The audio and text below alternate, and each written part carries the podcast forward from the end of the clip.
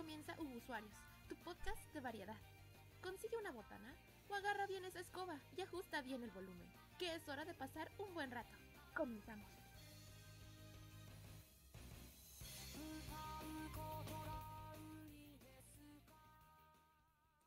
Hola y sean bienvenidos al programa que es canónicamente la secuela de Interstellar, la película de Christopher Nolan del 2014, Usuarios.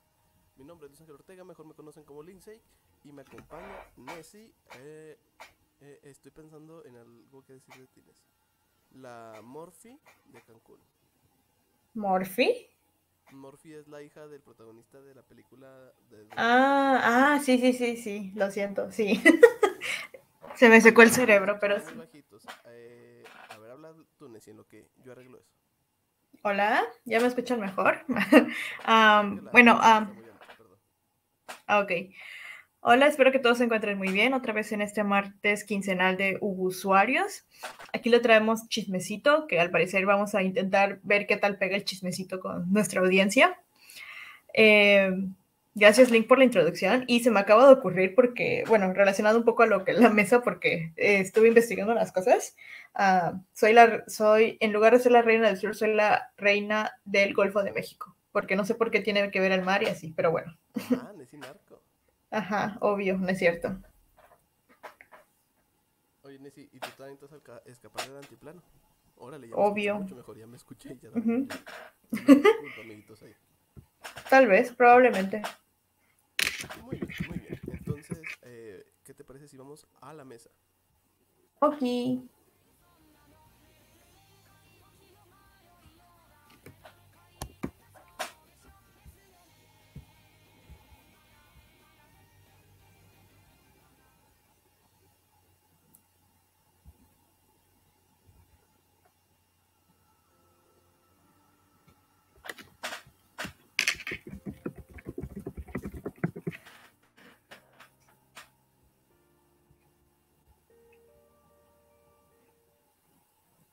Y ahora sí, ahora sí sean bienvenidos a la mesa.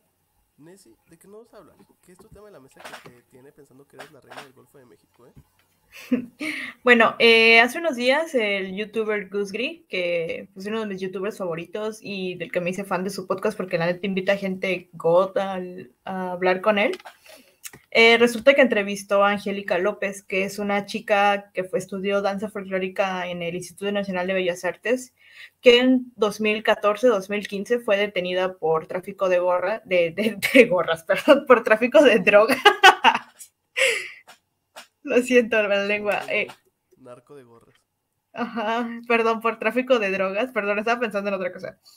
Am, el caso es que esta chica, pues obviamente era inocente, le sembraron la droga y aún así, pues las autoridades cometieron muchas irregularidades en su proceso y cuenta toda la historia de cómo, cómo pasó del, del pen- de un penal federal en Nayarit, la llevaron a Santa Marta y todo lo que vivió ahí, llegando incluso a toparse sin haber sabido que era ella, la reina del, del Pacífico la que está, la, la mujer narco, exactamente, de la que está basada la serie.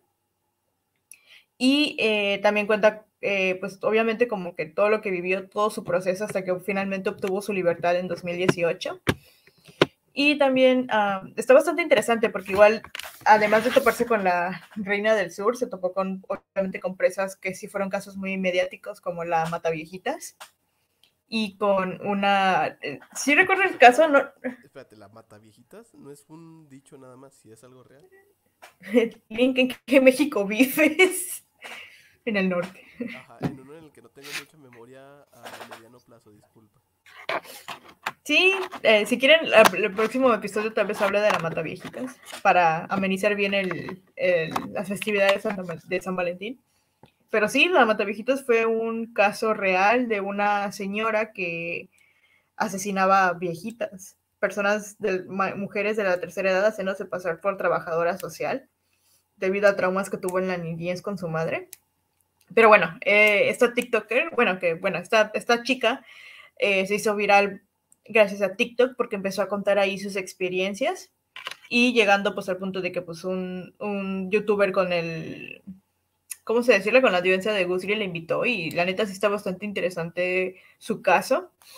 qué, eh, qué horrible saber también por medio de estos casos de que pues la justicia no funciona bien en México y que pues estos, y la, la, gran lección de su historia, que me gusta que hasta ella misma lo recalca, es que nunca sabes, o sea, cuándo puedes caer en esa maldad de otros seres humanos y que pues aproveches tu familia y así. Entonces vayan a ver el video con Gusgri, creo que se llama algo de la Reina del Sur, no recuerdo cómo le puso.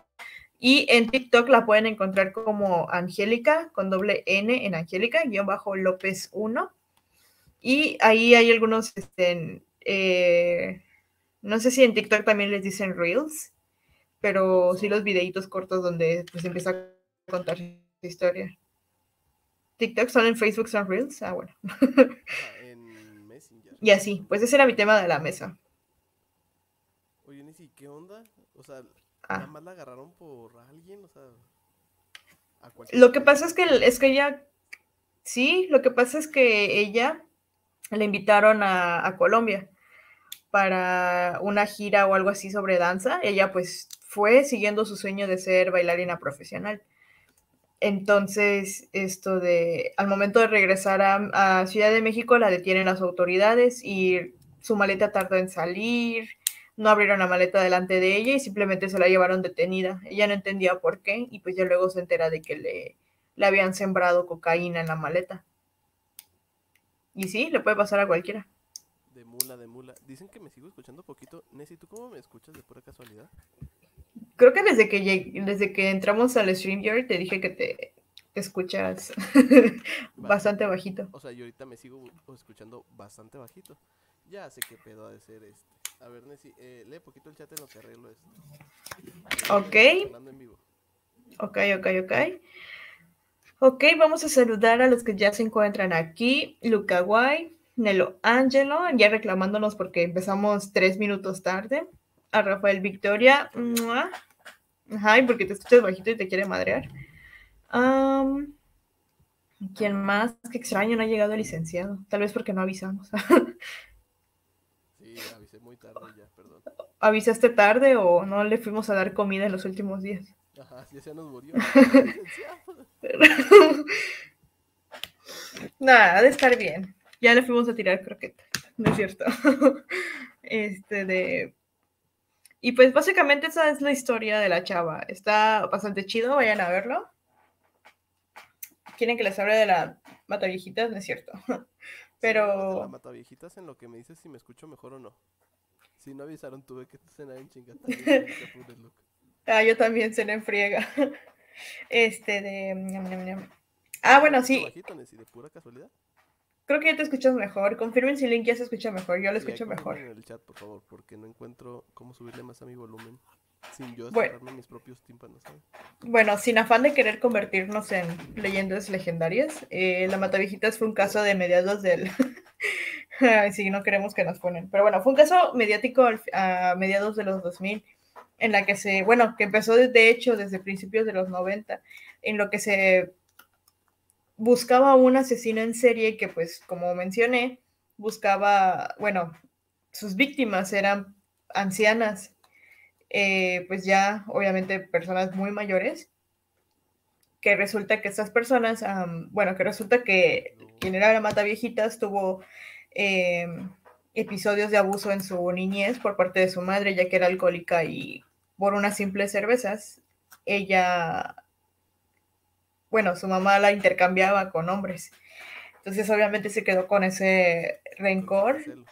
Exactamente, y empezó a, a cometer esos crímenes. Se hacía pasar por trabajadora social, iba incluso con esteto- estetoscopios afuera de las casas y las ancianas, pues confiadas de que pues, era alguien del gobierno o así, pues las dejaban, la dejaban pasar. Y una vez que pasaba, pues las atacaba, las, las mataba eh, y les robaba sus cosas. Y pues sí, eh, fue muy eh, curioso porque el gobierno federal al intentar buscar a este asesino en serie, nunca se imaginaron que la mente maestra detrás de todo esto fuera una mujer. Incluso creían que se trataba de un hombre transvestido que pues hacía prácticamente pasarse por mujer para ganarse aún más fácilmente la, la confianza de las señoras. Eh, hubo un, un algo, algo horrible, bueno, no sé cómo decirlo, pero es que, por ejemplo, lo que es un, el, no sé si el procurador, pero pues uno de los, como que una de las cabezas importantes del, de los policías, investigadores todo eso de Ciudad de México, empezó a ofrecer a, a señoras de la tercera edad que se sentaran en los parques o cosas así para atraer a la mata viejitas por como por 150 pesos nada más. Entonces, pues, cosas así. Pero sí, eh, resulta que en una de esas, eh, de una de sus ataques, no sabía, bueno, la Matavijitas como que quería, eh, buscaba mujeres ancianas que vivieran solas, pero resulta que uno de esos que vivía solas, bueno, que pensaba que vivían solas, tenía un inquilino. Entonces, al momento en el que iba a ingresar a la casa y ya iba a atacar a la viejita, el inquilino regresa y se da cuenta. Y es así como la, Como La cacharon. la cacharon y pues obviamente la fueron a detener a un mercado. Y pues ah, es la persona que, la persona con la sentencia más larga en México. Tiene ah, más de 700 años en prisión por todo el, porque cometió alrededor de 48 crímenes y solo la han sentenciado por 16 asesinatos. Órale, qué pedo. Sí, Muchas gracias por esta lección de historia de México violento. Eh, quiero pensar que me escucho mejor, si no esto es lo mejor que puedo hacer. Ahí súbanle al volumen, súbanle a la radio. Nessie, ahora yo vengo a una sección que me gusta mucho, o al menos lo descubrí eh, la semana pasada, que se llama Links en puta por cosas de videojuegos. Quiero saber si tú escuchaste la noticia también el lunes de que Sony compra a Bungie, los creadores originales de Halo, y quien actualmente se encuentra desarrollando eh, Destiny. ¿Lo escuchaste? me enteré por memes que Rafa compartió, pero se me hicieron bastante graciosos porque, bueno, según Rafa son patadas de ahogado de, de Sony. Yo no sé qué pensar, solamente me da risa que Nintendo seguramente se va a estar riendo de lo que intentan hacer. Ajá, Nintendo bien contento con el Pokémon Legend Arceus, ¿no? O sea, así de ¿cuál pedo? Ajá, que por cierto acabo de leer que, que superó en ventas de lanzamiento Animal Crossing. Ah, la madre. Dicen que está muy bueno, ¿eh? Yo no he tenido oportunidad de jugarlo ni nada por el estilo, pero dicen que está muy bueno, que sí es un- una evolución de los juegos de Pokémon. Dice que Mm. Nessie hable por- bajito porque yo no alcanzo el micrófono. Está bien así. No es cierto. ASMR, ASMR. Ahí sí sí no. Bueno, déjenme les eh, cuento bien qué es lo que pasó. Sony también despilfarró dinero y dijo, vamos a comprar un estudio eh, por 3.6 Mamones. mil millones de pesos o 3.6 billones de dólares. Eh, no, bueno, supongo que son más pesos, perdón. 3.6 millones, mil millones de pesos. Billones gringos, pues, para que me entiendan. Siempre me confundo mucho, ¿no? ¿Y qué compraron Sony con eso? Pues compró un juego llamado Destiny. Bueno, una plataforma llamada Destiny 1 porque incluye Destiny 1, Destiny 2 y las expansiones y todo ese desmadre. Que es básicamente un MMO de FPS. Y es un movimiento muy raro. Eh, Bungie era parte de Activision Blizzard. eh, por lo cual incluso en computadora pueden encontrar el juego dentro del lanzador de... de ¿Cómo se llama? De Battle.net. Y Ujú. dicen, pues, o sea, no sé, ¿habrá sido para asegurarlo? Eh, ya ahorita eh, vi mucha gente otra vez eh, compartiendo una noticia de The Onion, que es como el de, de forma de aquí de México, que es un periódico que hace eh, noticias falsas. Donde decía que al final solo quedan seis compañías y como que tratando de decir así de que ah, el poder de las compañías se consolida y eso está peligroso y cosas así por el estilo y lo otro. Pero volvemos a la misma. Sony compró una compañía. O sea, todavía estuvo más cabrón lo de Xbox siento que la gente sí está gritando y pataleando sobre monopolios y todo esto. O en este caso que serían duopolios, ¿no? Bueno, comillas, comillas, porque ni siquiera es... O sea, Tencent es la cosa más grande de videojuegos, que son los que tienen Epic Games, que son los que tienen a Miollo, de, que son los desarrolladores de Genshin Impact. Y no van a ir gritando por eso. Y ignoramos casi casi así todos los desarrolladores asiáticos no existen, porque nada más nos importan los gringos.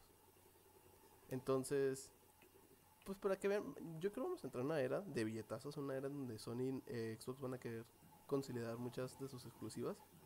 Y yo creo que los que siguen ganando simplemente son los de PC. Ya llegó God of War y creo que Uncharted a PC. Entonces como que pues PlayStation ya está dejando ir poquito sus exclusivas para ganar más valor en la PC. Mientras que las consolas están haciendo pues una se les llama jardines cerrados, ¿no? Wall gardens o jardines con paredes. Eh, pero no sé. a lo mejor es que en la generación del Play 4 estuvimos en una época en donde no había muchas exclusivas, en especial del lado del Xbox, y estamos volviendo a épocas más como el 360 o el Xbox original. ¿Tú qué opinas? Mm, que la verdad sí me moviste el cerebro la quincena pasada cuando mencionaste de que, ay, ¿cuáles monopolios? Y así. Y pues sí, en parte tienes razón. Y, pero también me enteré de una noticia, pues es que, es que este tema, específicamente todo este desmadre que salió desde la, la compra de Activision Blizzard, o sea, ha sacado un montón de cosas. Por ejemplo, muchos trapos al sol. exacto, algo así. El caso es que resulta que una comisión en Estados Unidos va a investigar la compra o sea, todo lo que conllevó. ¿Por qué? Porque precisamente están preocupados de que se trate de un acto de monopolio. No sé si leíste esa noticia también. Sí, sí, y lo hacen muy seguido. Por ejemplo, uno de los distribuidores de tarjetas gráficas más grande, Nvidia, está tratando de comprar uno de los distribuidores de chipsets más grandes que se llama eh, ARM, que es básicamente los chips que traen las Raspberry Pi, las nuevas Mac y cosas por el estilo, ¿no? Ahí sí sería un monopolio. Estás comprando a tu mayor competidor casi casi directo, ¿no? Como es Intel o AMD. Estás comprando al cuarto jugador. Pero aquí es así como de, eh, no sé, o sea, está muy gringo pensar que va a ser un monopolio porque están comprando estudios de Estados Unidos. A lo mejor sí es un monopolio o un duopolio en este caso con estudios gringos. O sea, a lo mejor todos los estudios gringos iban a pertenecer a dos eh, desarrolladoras, nada más, ¿no? A dos casas pero estás ignorando a todos los europeos, a, todos los asiáticos y a los cinco mexicanos que hay. Prefiero que Microsoft venga y nos compre a todos vivos. Link, tú que creo que llevaste un poco más de este tipo de clases que yo. creo que el hecho de que a Estados Unidos se le altere el cerebro por esto es porque prácticamente si existe un monopolio es porque deja de existir en teoría el libre mercado, ¿o no? parte de eso, parte porque hay fuerzas muy grandes en Estados Unidos. Es que en Estados Unidos sí existen los monopolios. El problema es que los gringos no quieren que sepan, o sea, que no quieren admitir que sus monopolios son monopolios, ¿no? Como Disney. uno, como, o sea, como cosas por Disney, pero más en el sentido de cosas súper abstractas, tipo los hedge funds, que son empresas que se dedican a comprar y vender acciones. Pues hay como tres gigantes que son los que mueven el 90% de las acciones. Entonces, pues no es un monopolio porque hay tres, pero todo el demás populo general representa el 10% de las acciones. Y estos tres güeyes representan el 90%, ¿sabes?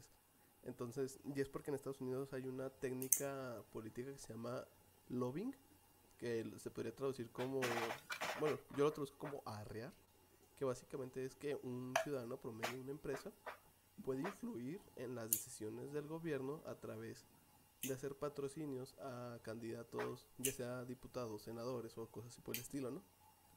Entonces, digamos que yo yo soy una uno de los jefes de la industria de carne más grandes, ¿no? De la carne de res. Y van a pasar una ley en la cual indica que yo tengo que ver, eh, enseñarle a mi público todos los tratos que le doy a mis vacas, ¿no? Y yo trato a, mis vacas bien culeros. Y obviamente si no sé cómo trato a mis vacas, no va a querer comprar mi carne. Entonces empiezo a arrear a alguno de los políticos del Senado con los que ya conozco, los empiezo a patrocinar, o sea, darles varo, para que no den, no pase esa ley a hacer ley, ¿no? Que se quede en el Senado. Y eso hacen con muchos de ese tipo de leyes o y muchas de este tipo de compras. Las empresas grandes pagan con abogados que su único trabajo es estar con los políticos diciéndole, oye, a mí no, esto no me gusta, mejor hay que hacerle así. Oye, a mí no me gusta, esto hay que hacerle así. Y están patrocinando a esos políticos. Por eso se dan, eh, pues, por algo FANG, que son las cinco empresas de tecnología más grandes, es, son las cinco empresas de tecnología más grandes, ¿sabes? No dejan que nadie más crezca. Wow. Todo es una, todo es, todo está conectado. Los gringos están muy locos, amigos. y otra cosa. Ay, güey, perdón, perdón, y otra cosa que también leí, ya para terminar este tema de lo de Blizzard, es que no sé qué, no, no leí bien, la neta, no lo leí tan bien, pero el, punto, ajá, vi un tweet, no es cierto. El punto es que quieren quitar, eh, bueno, quieren evitar que los empleados de Activision Blizzard puedan llegar a estar sindicalizados. Eso también se me hace algo muy como para evitar volvernos rojos.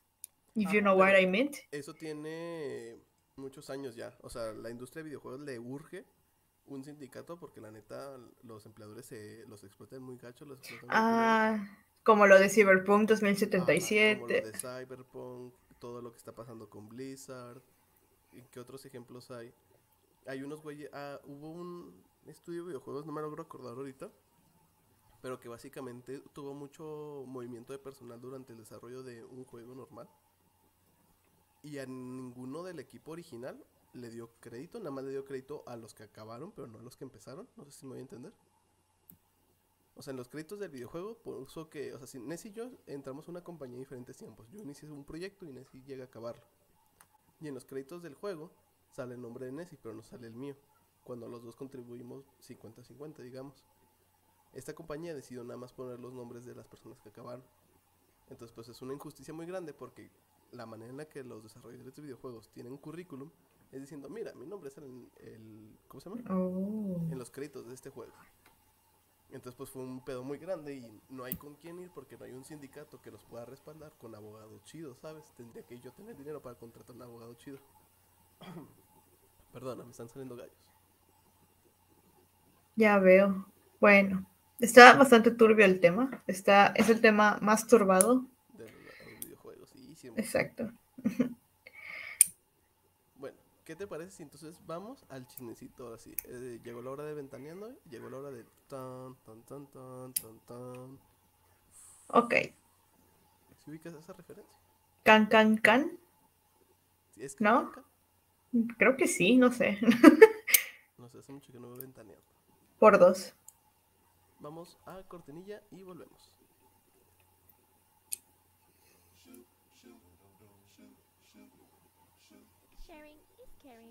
Comparte el programa con tus amigos y síguenos en nuestras redes sociales como usuarios.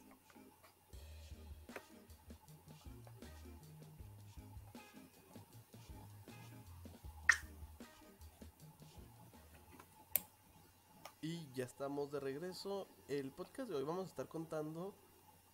Eh, ¿Cómo es? Pues es nuestra historia de origen, ¿no? Es un poco de sobre quién es Ness y quién es Link, cómo nos conocimos y cómo terminamos en un podcast juntos llamado Hugo Suárez, ¿no?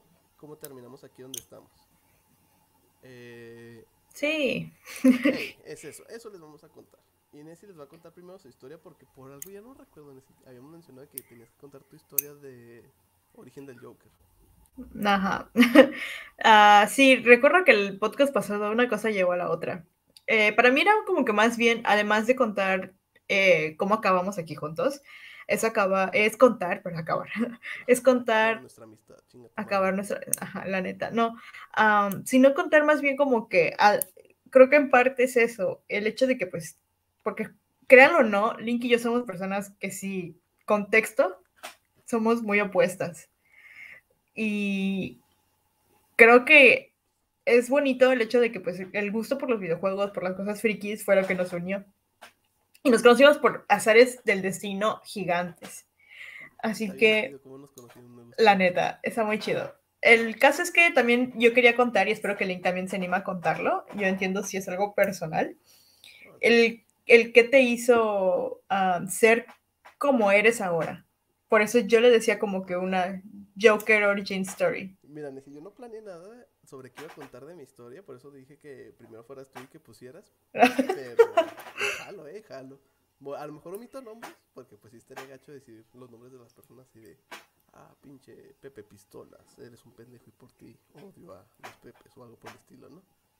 Yo. Ajá. Pero vas, date, déjame poner Ok, me voy. banner. Link decía que yo contara la historia desde el origen de los tiempos. O sea, desde el momento en el que nací. Era un chiste lo que puse. No, desde el origen de los tiempos. Ok.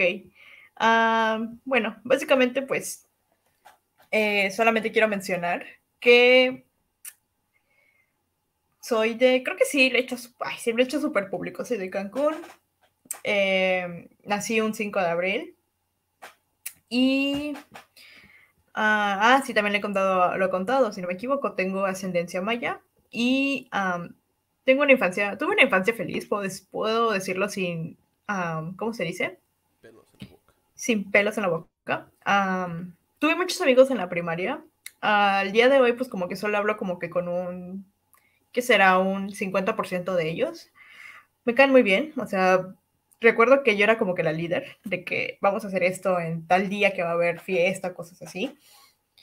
Y yo siempre creí que cuando llegara a la secundaria, pues como que iba a ser algo similar, como que iba a tener muchos amigos y que íbamos a hacer cosas así.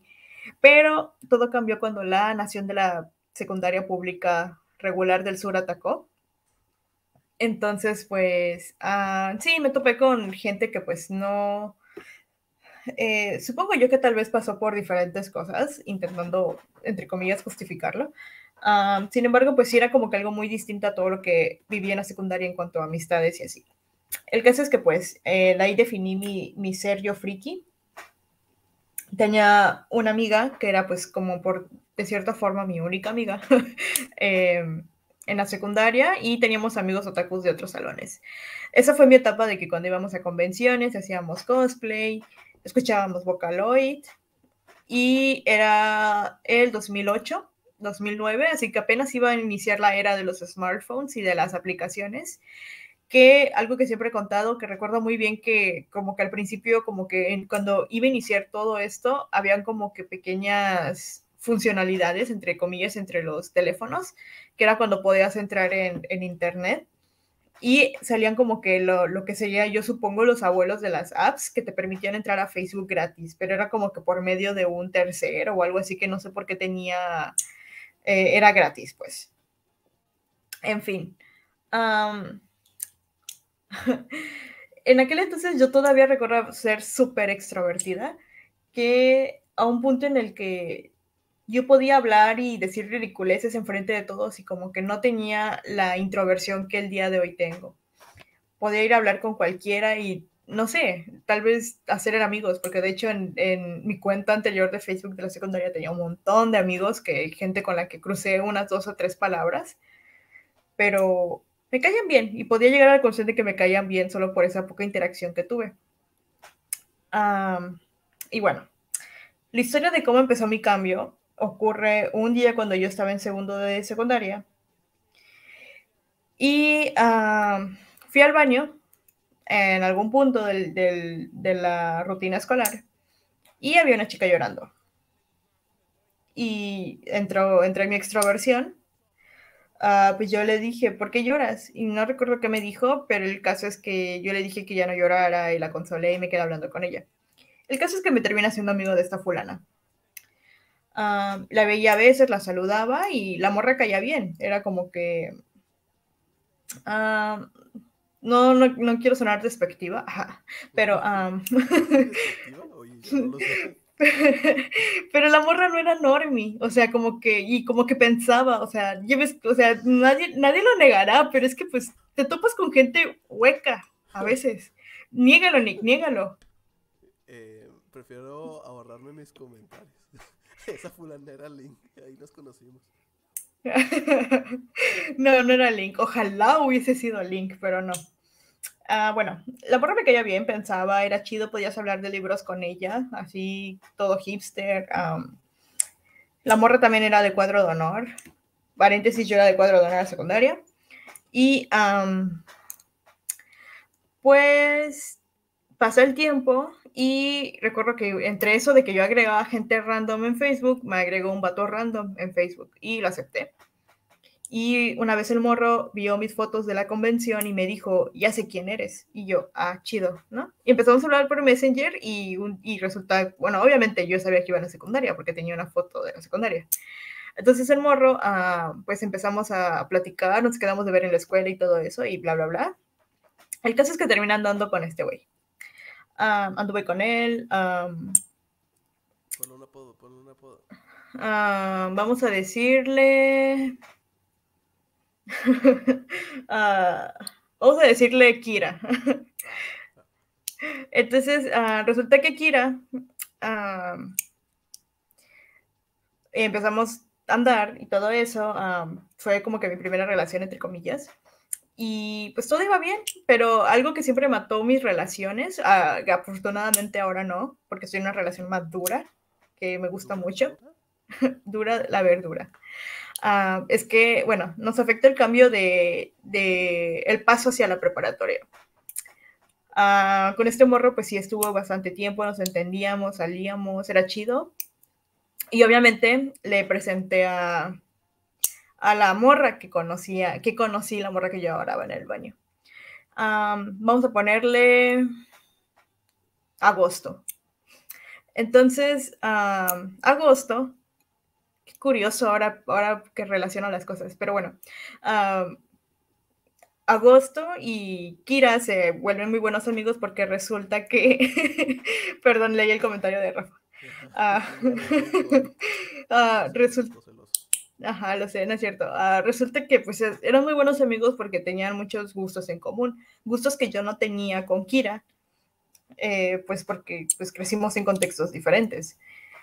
Mientras él era muy fan como que de música eh, el rock es cultura y toda esa basura, este, de, pues yo no, o sea, yo crecí escuchando intros de anime y todo eso, entonces pues, nunca fui de escuchar música de cultura, entre comillas, unas comillas enormes, pero ellos congeniaban muy bien en eso, y era así de que, ah, qué bien que son amigos, pero eh, todo tiene un desenlace horrible.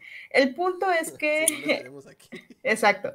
El punto es que pues hasta, hasta este momento pues yo te iba a convenciones y así, bla, bla, y era extrovertida. Incluso teniendo en cuenta que mi salón era horrible, que yo siento que si el simple hecho de que haber estado en otro salón hubiese cambiado absolutamente todo en mi vida, pero por algo pues soy, o sea, no me arrepiento de que haya pasado porque me gusta la persona que soy ahora, pero pues, pues todo cambió. Entonces,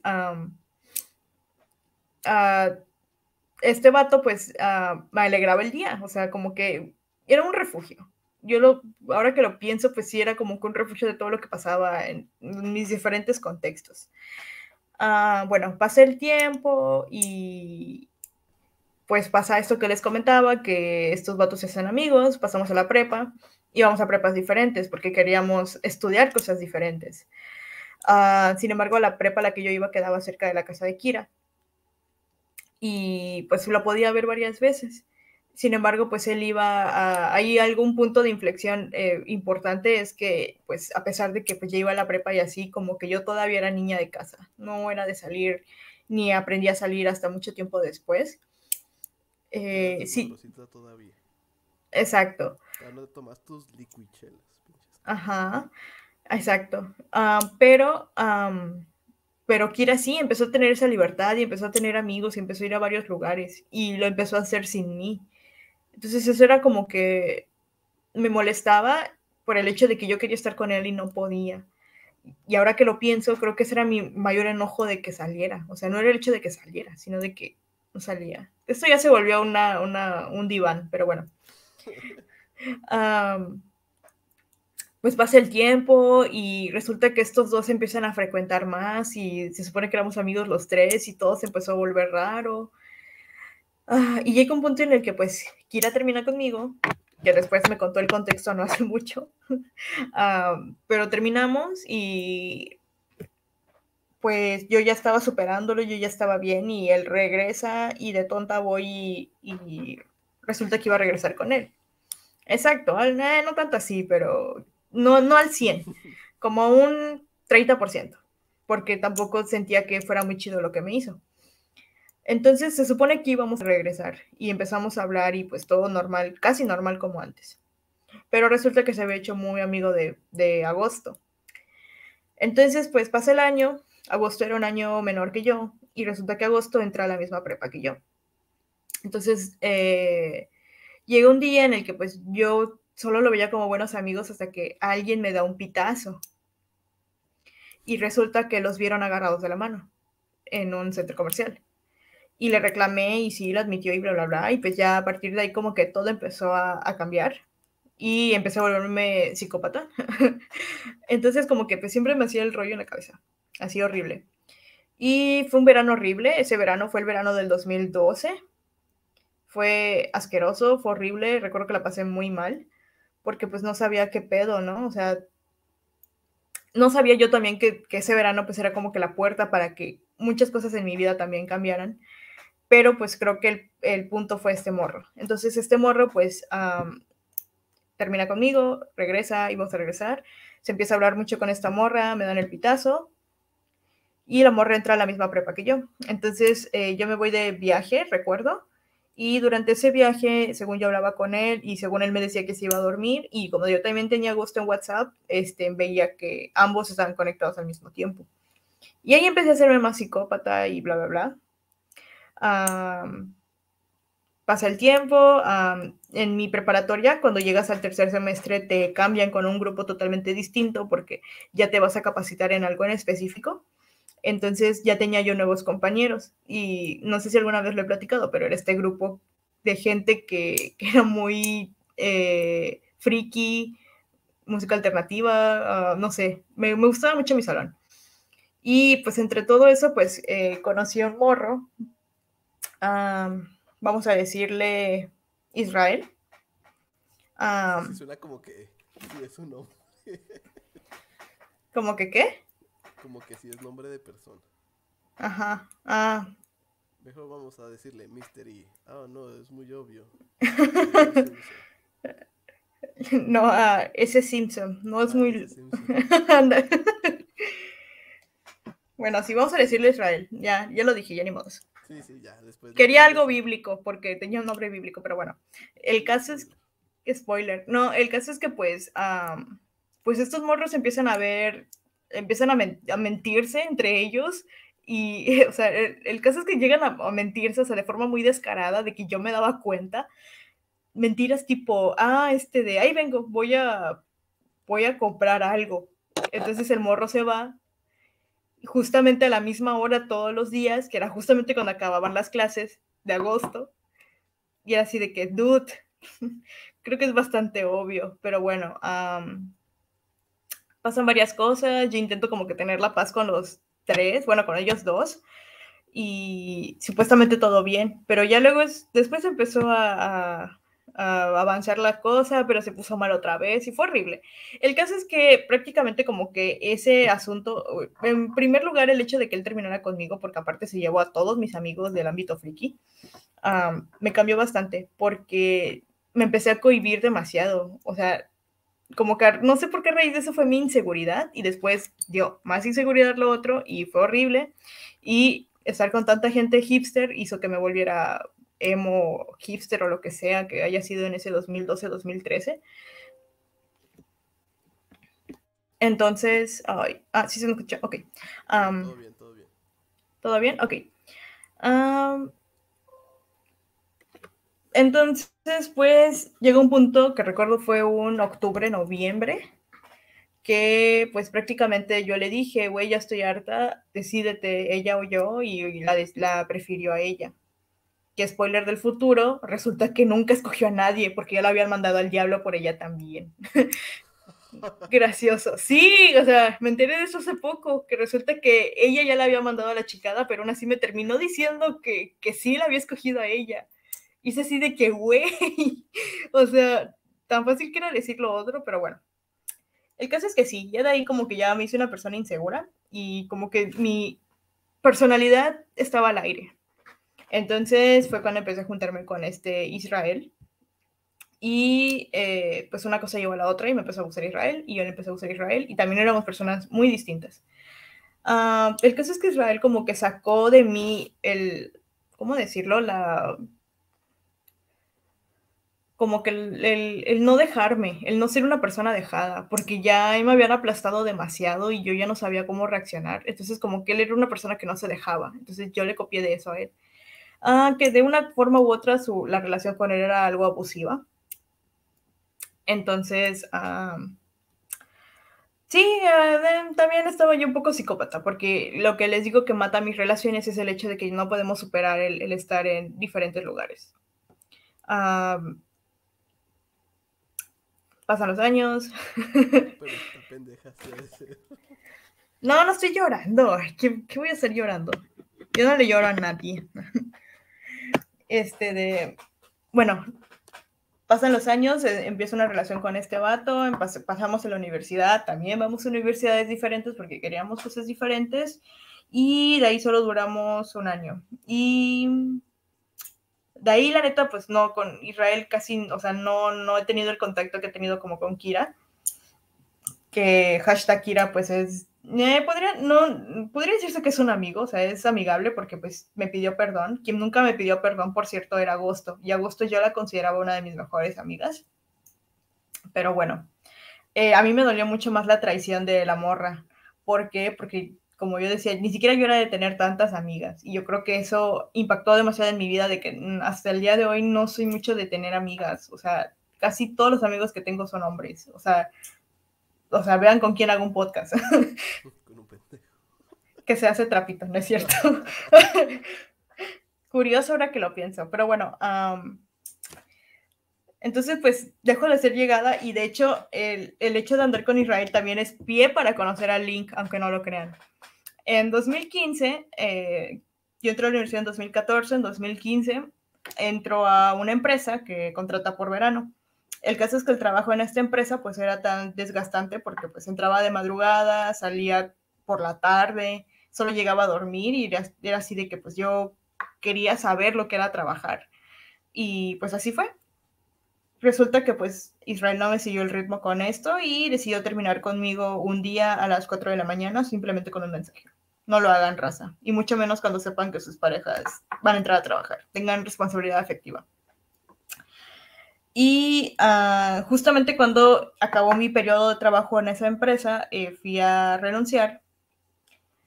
Y en lo que estaba esperando el transporte para regresar a mi casa, entré a Twitter y vi que alguien compartió un tweet de que estaban buscando locutores o gente que le gustaran los videojuegos o cosas así para participar en un podcast o en un programa de radio o algo así. Si quieres, déjalo ahí, déjalo ahí. Y luego ya hacemos el crossover. Ok, ¿Cómo, cómo, cómo es nuestra vida después de conocernos? ¿Te parece? ok, sí, solamente voy a hacer un, un, un, sí, un resumen. Teaser. Ajá. Ajá, un teaser. Ah, no, no, no, no es de eso, sino que como que el- la conclusión hasta ahora. Eh, no confíen en las morras que lloran en los baños.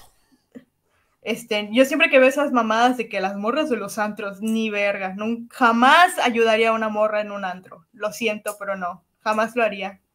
Este, sí es cierto en esos memes de que tu mejor amiga y así, de que luego te ponen los cuernos, ah, igual, por eso igual desconfío en algunas cosas. Mm.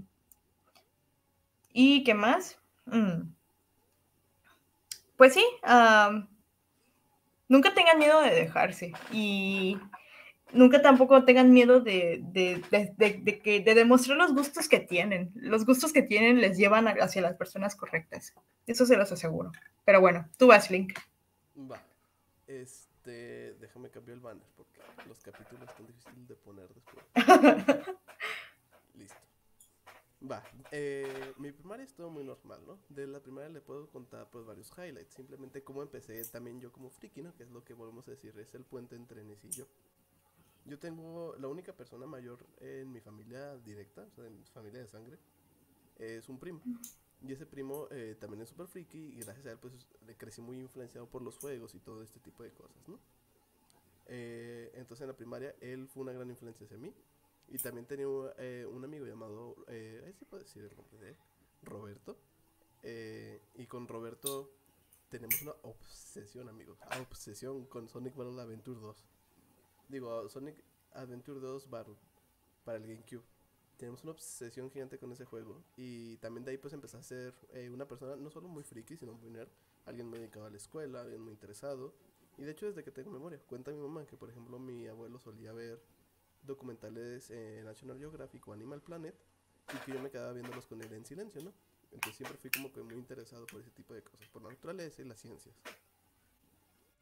Llega a secundaria, eh, cambié de una secundaria pública a una secundaria privada y a pesar de estarme muriendo de miedo por dentro porque ni siquiera sabía inglés y estaba entrando una secundaria bilingüe con, o sea, una currícula muy muy fuerte en inglés y habiendo estado en Harmon Hall como un semestre nada más.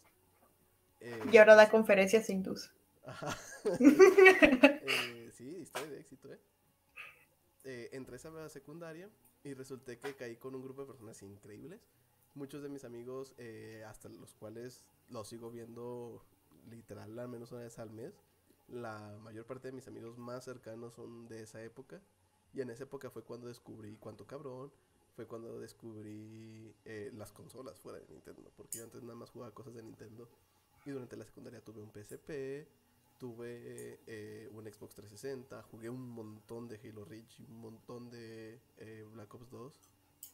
Entonces fue como que mi eh, despertar friki, ¿no? Cosa interesante, hablando de mi despertar friki, es que yo tenía una obsesión, porque al parecer tengo muchas obsesiones a través de mi vida, con una cosa llamada el manual del friki. El manual del friki es una entrada en un sitio web llamado Enciclopedia, eh, escrita I-N-C-Clopedia, ¿saben? No sé, enciclopedia realmente, en el cual es un sitio español como una parodia de Wikipedia, ¿no? O sea, hacen artículos de Wikipedia. Eres old, pero así de old con Ajá, enciclopedia. sí, está raro, no explicar. Pero es básicamente, piénsalo como una parodia de. Ujú. Vamos a bajarle a Rafa. Eh, es una parodia de Wikipedia, ¿no? Y en esta tienen una cosa llamada ma- el manual del friki. Y el manual del friki indicaba cómo se debería de comportar un friki. Y durante esa época también fue el apogeo de The Big Theory, una serie que yo hasta la fecha quiero mucho y me gusta mucho. Entonces yo creciendo con el gran dios que es la televisión, viendo eso y con todas estas influencias externas, pues yo caí enamorado de todo el mundo del friki, ¿no? Llegó un punto en que no es broma. Leía todas las semanas el manual del friki, lo llegué a tener impreso y en un folder para no tener que usarlo en la computadora. Y empecé a entrar en este mundo de Bitcoin, ¿no? Eh, creé mi Twitter y eh, seguí un podcast llamado eh, Soy Friki, muy bueno, de unos españoles de Barcelona. Eh, empecé a escuchar muchos otros podcasts porque de mi regalo de, que habrá sido 12 años, fue un iPod Shuffle, no sé si los ubican, que es este iPod chiquito, creo que lo había contado, lo debía haber contado en el episodio de iPod, pero fue un iPod Shuffle, entonces yo en mi computadora tenía iTunes y empecé a ver que había podcast, ¿no? Porque pues la música la podías cargar, pero estaba un poquito difícil y así. Y los podcasts literal pues era un clic, ¿no? Directo de iTunes. Entonces empecé a escuchar varios podcasts, entre esos hay uno que sigo escuchando hasta la fecha, que sigue eh, saliendo todas las semanas llamado Pixelania Podcast, que es un podcast sobre videojuegos. Y yo tenía mi rutina eh, de todos los lunes. Me levantaba más temprano de lo que me levantó usualmente para la secundaria. Prendía la computadora, bajaba el podcast, conectaba el iPod y pasaba el podcast al iPod, ¿no? Y de ahí así, porque pues en ese entonces tampoco yo tenía smartphone, ¿no? Que habrá sido... Uy, ¿cuándo estuve en la secundaria? Supongo que, digamos 2010, ¿no? No recuerdo muy.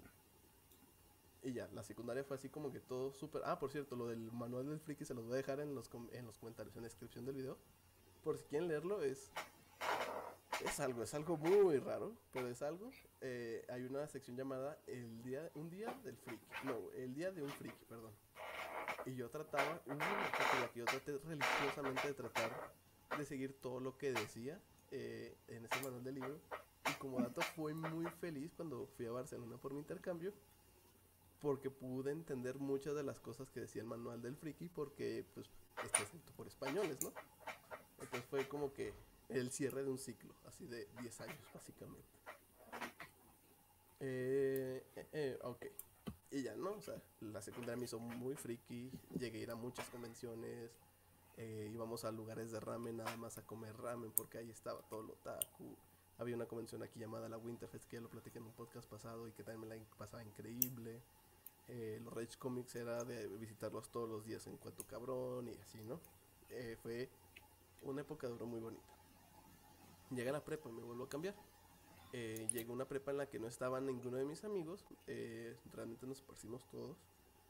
Y pues tuve una presión, no una presión, sí fue una presión. Esto sí lo puede decir.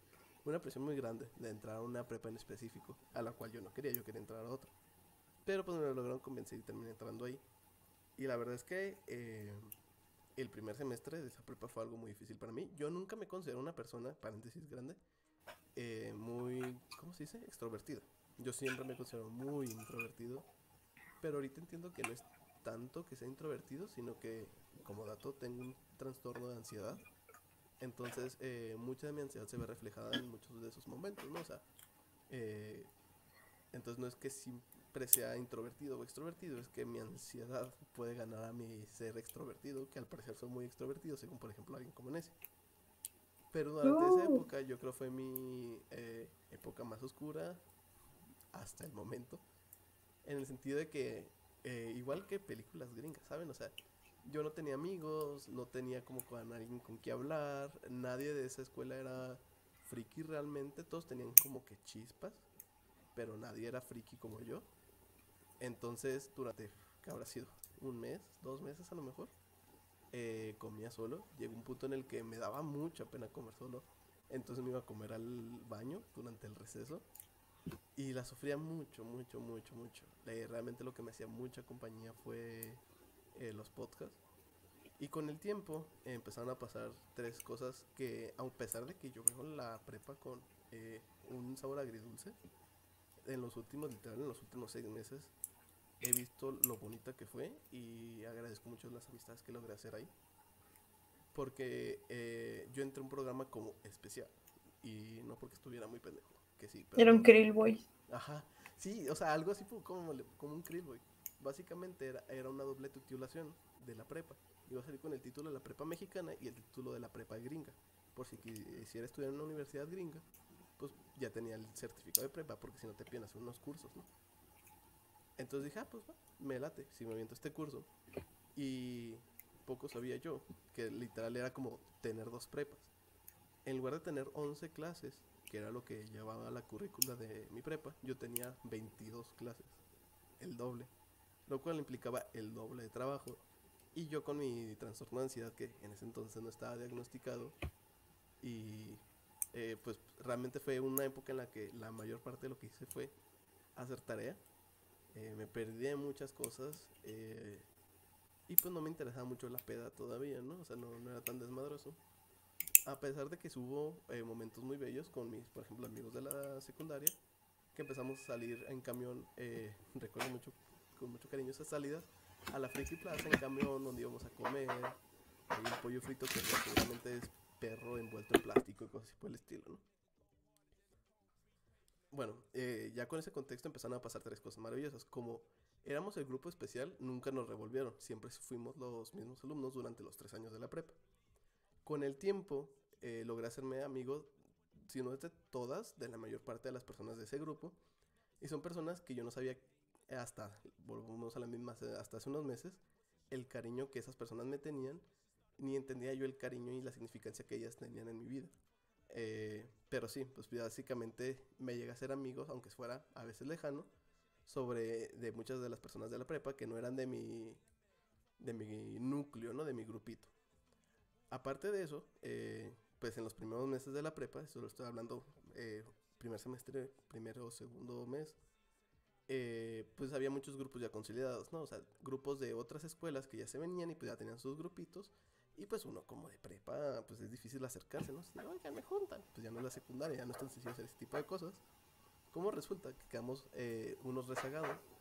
Y esos rezagados nos terminamos juntando, ¿no? Que son amigos que también hasta la fecha veo.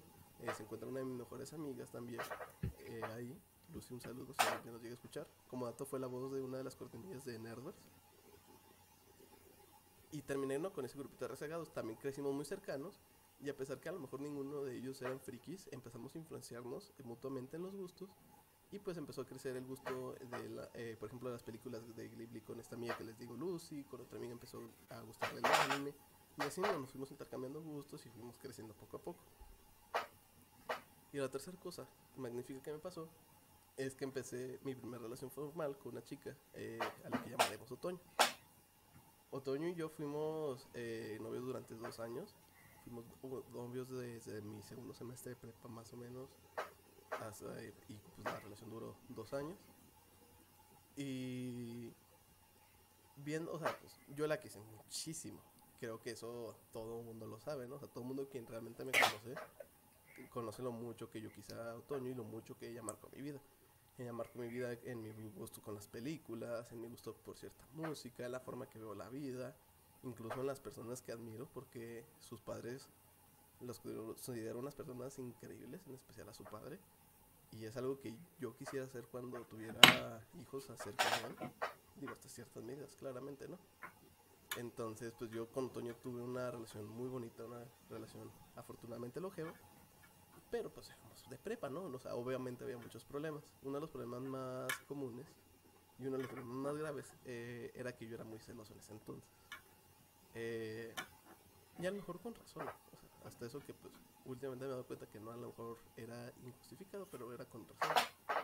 Y Y Otoño y yo terminamos eh, después de dos años de relación, precisamente porque pues yo no podía conocerlos de un chico que según yo le tiraba la onda, nunca supe si sí o si no. Eh, y ya no, fue, realmente fueron muchos los celos, eh, sí le dije cosas muy feas a Otoño y yo espero que sepa que pues me di cuenta de mis errores, me di cuenta de las cosas que le dije y me di cuenta que es una pendejada lo que le llega a decir. Ella con mucha paciencia siempre me explicó por qué estaba mal lo que le decía. Y ahorita veo mucho lo que Otoño me ayudó a crecer durante todas esas épocas y se lo agradezco. Y pues fue una relación muy bonita, fue una relación que me tomó mucho tiempo sanar. Tanto así que había pasado, supongo, como un año. Ah, no, porque ya, ya, ya están empezando a mezclar la historia. Nada más voy a contar la- lo de la que sigue, Nessie, y luego ya empezamos. Ok. Las historias. Pero pues Nessie ya me conocía eh, cuando terminé yo con Otoño y le tocó ver mucho del aftermath de lo que quedó de mí y cómo me tocó cuestionarme por qué era así y cómo logré construirme hasta cierto punto pues para no ser tan celoso y entender que pues las relaciones son complejas, ¿no? Pues fue mi primera relación.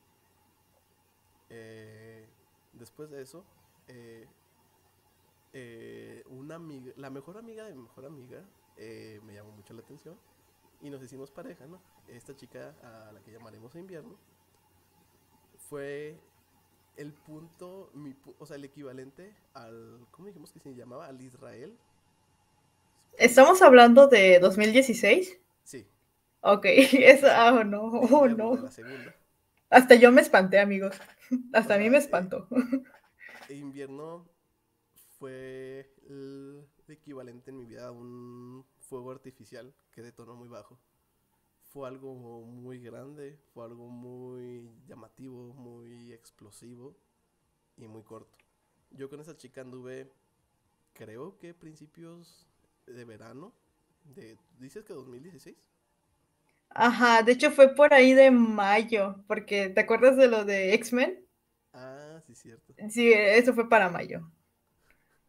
Dicen que Link es el protagonista y que suena como Shinji de Evangelion. Luego hablamos de la comparación de la vida de Lincoln Evangelio. Ajá, sí, sí, como Evangelion eh, también influyó mucho en mi vida. Va, pero pues estábamos hablando de invierno, ¿no? Llega esta chica de invierno, eh, nos caemos muy bien desde el momento que nos conocemos en la casa de, de Lucy.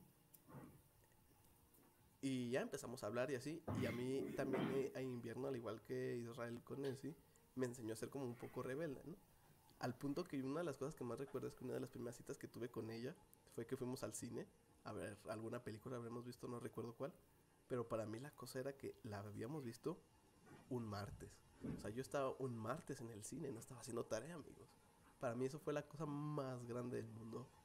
Eh, me cambió mucho de mana- la manera de ver las cosas. Y obviamente, eh, pues entrando en una nueva relación con invierno, dije, pues no puedo ser tan celoso como otoño, ¿no? Me di cuenta de las cosas que hice mal y pues no quiero ser así, no está chido, ¿no? Eh, aquí, disclaimer, por si algún día invierno logra descubrir quién es y escucha este podcast, ¿no? Voy a contar las cosas desde mi punto de vista. Eh, hace ya muchos años que pasó, los dos éramos jóvenes y pues puede que haya discrepancia, ¿no?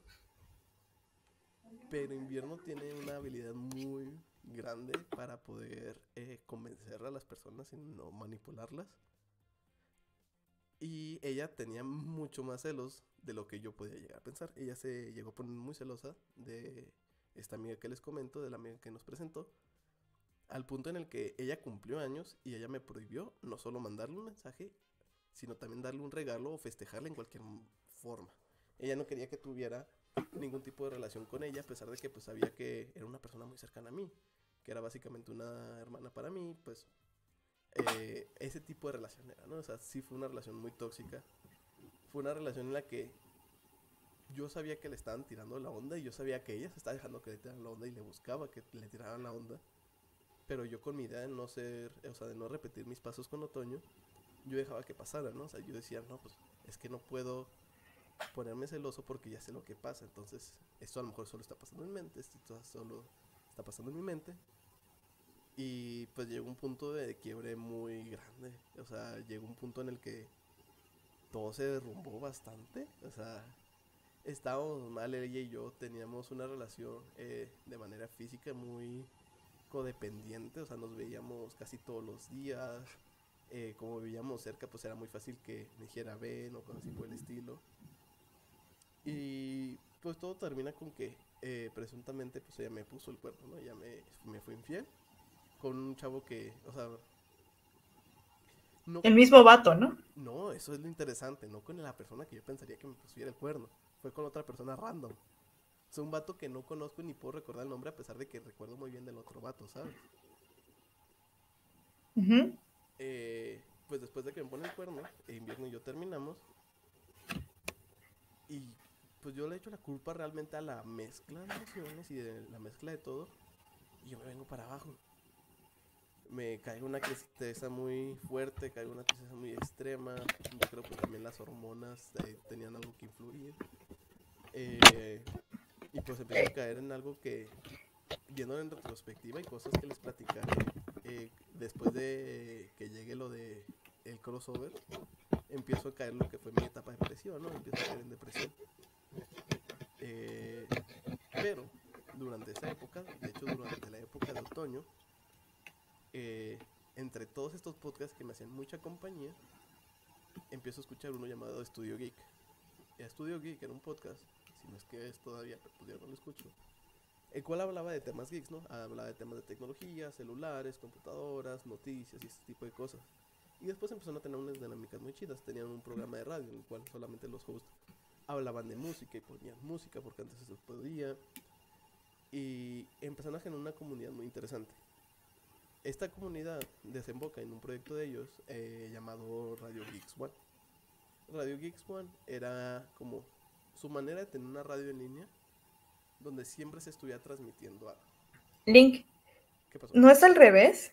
¿No, ¿No escuchabas Radio Geek One y de ahí sale Studio Geek? No, no, no, no. ¿No? ¿Siempre fue al revés? Siempre fue al revés. Ah, vaya, vaya. Bueno, sigue. eh, llega Radio Geeks One, ¿no? Llega este proyecto súper grande que íbamos a tener una estación de radio que iba a estar transmitiendo 24-7 donde todos íbamos a tener una oportunidad de tener una voz. Y si tú querías tener un podcast, un programa ahí, solamente tenías que contactarte con ellos. Ellos iban a organizar todo. Yo tenía, que habrán sido 16, 17 años tal vez en esa época, pero pues ya tenía al menos 5 años escuchando podcast todos los días, ¿no? Entonces sabía que lo que quería hacer, sabía que yo quería hablar. Entonces ahorré, compré este micrófono que están escuchando ahorita bajito por cosas de software, no porque el micrófono sea malo y me dispuse a tener mi propio programa. Eh, ¿Quieres que hagamos el crossover, Necio? Le sigo y tú te metes ahorita. Este, no, eh, tú sigue porque me quedé picado en tu perspectiva. Este, empiezo el podcast, ¿no? Le pido a Otoño, todavía seguimos juntos Otoño y yo, que haga las cortinillas. Me emociona porque quedan hermosas. Eh, y hago un podcast llamado Nerdverse. Nerdverse era un podcast donde se hablaba de cultura en general, ¿no? Hablamos de películas, de videojuegos, de anime, de manga. Y tenía una sección donde eran las noticias de la semana o de la quincena. Creo que siempre me ha gustado hacer las cosas quincenales. Eh, pero era, una sección de noticias, después era una sección de un tema principal. Teníamos una recomendación de la semana. No sé si han visto un patrón ahí con usuarios poquito. Y tenía sus cortinillas y todo muy bonito, ¿no? Eh, ¿sigo, ¿Le sigo? ¿Sigo la transición de Radio Geeks One Studio Geek? ¿O quieres contar cómo caíste tú? Ok, voy yo. ah, no, es que está muy chido, está muy chido. Concluyo aquí si quieres como hice. Ok, va, va, va, va. Mi conclusión es... Link deprimido. Sí, sí, vayan con un psicólogo. Eh, porque las relaciones son algo muy difícil. Eh, ahorita agradezco todas mis relaciones, tanto a a otoño, invierno, ahorita voy a hablar de primavera. Primavera le agradezco que cambiara mi vida de la manera que la cambió, aunque fue también una época que se pudo tornar muy difícil. Pero nos forman en lo que somos. Eh, muchas personas me he dado cuenta que me ven como alguien, eh, comillas, comillas, ¿eh? no me voy a tomar muy en serio, pero como alguien sabio, ¿no? Alguien con quien pueden confiar para contarle sus problemas y así y realmente no podría tener la seguridad que tengo para poderlos escuchar si no me hubieran pasado todo este tipo de cosas, ¿no? Si no hubiera tenido esos celos por otoño y después entender que los celos estaban mal, el, con todos los conflictos que tuve con invierno y cómo invierno me terminó destrozando y cómo pues realmente llegó un punto en de que pasé a ser alguien muy cuadrado a alguien más cuadrado, después me relajé, después me volví a ser cuadrado y ahorita es donde aprendí a pues, no tener forma, ser como el agua, como dice Bruce Lee, ¿no? Adaptarme a lo que se me toque. Y ya en eso concluyo. Ya salí del anexo, ya llegó el licenciado. Hola, licenciado. Ahora sí, Bueno. ¿cómo llegaste a Radio Geeks? Ok, ah, bueno, antes de eso, eh, por dos, todo lo que dijo Link, porque em, sí me destruyó bastante la inseguridad de que sean o sea, está, es horrible, o sea, te generan muchas inseguridades, como vi un post hace muchos años en Tumblr de que neta, nunca sean infieles porque ustedes no son la persona que se va a despertar un día a las 3 de la mañana preguntándose qué hizo mal. Entonces, no lo hagan, está feo. Y generan otras personas que son innecesarias. Y sí, eh, generan principalmente lo que son los celos. Y yo también tuve que ir al psicólogo para eh, atender eso. Y al día de hoy no, eh, no tengo, puedo, puedo decir con toda la seguridad que no tengo esa confianza, pero sí, am, sí ciertos otros problemas que igual tengo que resolver, lo tengo muy presente. Pero lo mismo, o sea, si no hubiese pasado por todo aquello que me pasó, que de hecho hasta me, me sentí calientito mi corazón porque yo también con la familia de Israel, literal, eh, no sé, no, no quiero ventilar cosas aquí, pero yo siento que la relación que tuviste con el... Bueno, pero yo siento que, bueno, ok, pues olvídalo entonces. Pues yo siento que la relación que tuviste con el papá de Otoño fue muy relevante para ti porque, mm, dime si estoy mal, creo que no era algo como que tuvieras algo, creo que no era tanto la relación con la que tienes con tu papá. No, y es que el papá de Otoño es una persona, es una forma de masculinidad que nunca se me había presentado. A mí se me habían presentado puras figuras de masculinidad estereotípicas, ¿saben? El hombre que es fuerte, el hombre que se mantiene a la familia, el hombre que eh, es ingeniero, el hombre, ese tipo de masculinidad muy tradicional, ¿no? Y llega el papá de Otoño y es una persona amable, es una persona cálida, es una persona dedicada a las humanidades, es una persona que dedicó su carrera a poder ayudar a los demás. Es una persona que escucha, que platica, eh, que como todo mundo tiene sus defectos, pero pues trata de trabajar a través de ellos. Y es una persona muy pasional, muy pasional con su familia, con sus hobbies y todo esto. Y en general la familia de Otoño refleja mucho eso. Entonces para mí fue un cambio de perspectiva muy grande, ¿sabes? Representó que lo que yo conocía no era lo único que existía. Exactamente. No, no vamos a decir nada. No, esto de, bueno, a mí me pasó exactamente lo mismo con la familia de, de, de Israel. El caso es que ya estaba a punto de decir el nombre de verdad. Maldito Luca, man. No, el, el caso es que eh, lo que a mí me pasa es que yo no, o sea, obviamente tengo familia extensiva. Primos, tíos, bla, bla, ¿no? Pues mis papás tienen hermanos, ambos, ¿no? Ah, pero pues pasó lo típico que en toda familia mexicana, ¿no? Eh, fallecen los abuelos, peleas por los terrenos, bla, bla, bla. Entonces, pues, dejo de tener eso. O sea, yo no sé lo que es convivir con tus primos, porque los primos con los que sí me llevo están en Yucatán. eh, y con los que están aquí, la verdad, casi no me llevo. Y si me llevaba con ellos, como que, eh, como son mayores que yo, como que, no sé, supongo que, ya sabes, historias de abuso y cosas así, no sé. El caso es que, pues, mis papás me cuidaban mucho en ese aspecto. Entonces, yo no sabía lo que era tener familia extensiva, de que, pues, hablas con tus primos, sales con ellos, bla, bla, bla. Ahora como que quisiera retomarlo, pero es un poco extraño porque ahora mis primos son más grandes y pues han pasado muchas cosas. Pero, este, de... Sí, con, con Israel tuve todo eso, eh, sus primos, sus tíos, o sea, llegar y que te pregunten cómo has estado, qué has hecho, que tus tíos, no sé, o sea, para mí era algo, nuevo, o sea, y pasar Navidad, Año Nuevo, o sea, eran cosas como que, que jamás había vivido, son cosas como que muy importantes para mí. Entonces, am, cuando pierdo eso, la neta sí sentí un vacío muy, muy gacho, horrible. Em, pero eh, comparto, eh, mi punto es que comparto ese sentimiento de que pues creo que la, aprovechan las relaciones como para conocer otra cara de, las familias, o sea, disfrútenlas, o sea, no, no, no sé si me doy a entender, o sea. Sí, sí, o sea, eh, hay una imagen muy famosa que pone a las relaciones intrapersonales como dos líneas y pone usualmente a las primeras relaciones como un momento en donde las dos líneas se acercan mucho para alejarse. Y en ese momento en que las líneas se acercan tanto, pues es un choque de dos mundos. Y probablemente sea el primer choque de dos mundos. No, ahorita tú tienes una perspectiva en el mundo muy amplia, ¿no? Sí. Pero en ese entonces no. Entonces, pues aprovechen cuando se les abre el panorama, porque pues es algo muy bonito. Sí, pero bueno. Um... este de si, si, bajan lo suficiente en mi, en mi timeline, es cierto, ¿no? Este de. No, de hecho, de hecho, este. Israel creo que me bloqueó o eliminó su cuenta. Así que en teoría pueden y no podrían llegar si bajan lo suficiente. No lo hagan, no bajen lo suficiente. No he limpiado todo mi Twitter, pero podría ser. Este de... Y entonces vamos al 2015. Eh, verano 2015, Link. Fue horrible, ¿verdad? Verano 2015 supongo que es eh, invierno, ¿no? Es cuando estoy con invierno. Ajá.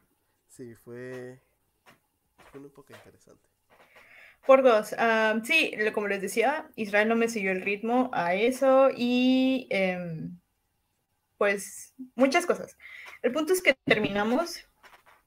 Eh, estoy esperando a, a, renunciar en este lugar y checo Twitter y mandan y veo este tweet que les decía de que busco un locutor o bla, bla, bla, gente que le interese, bla, bla, bla.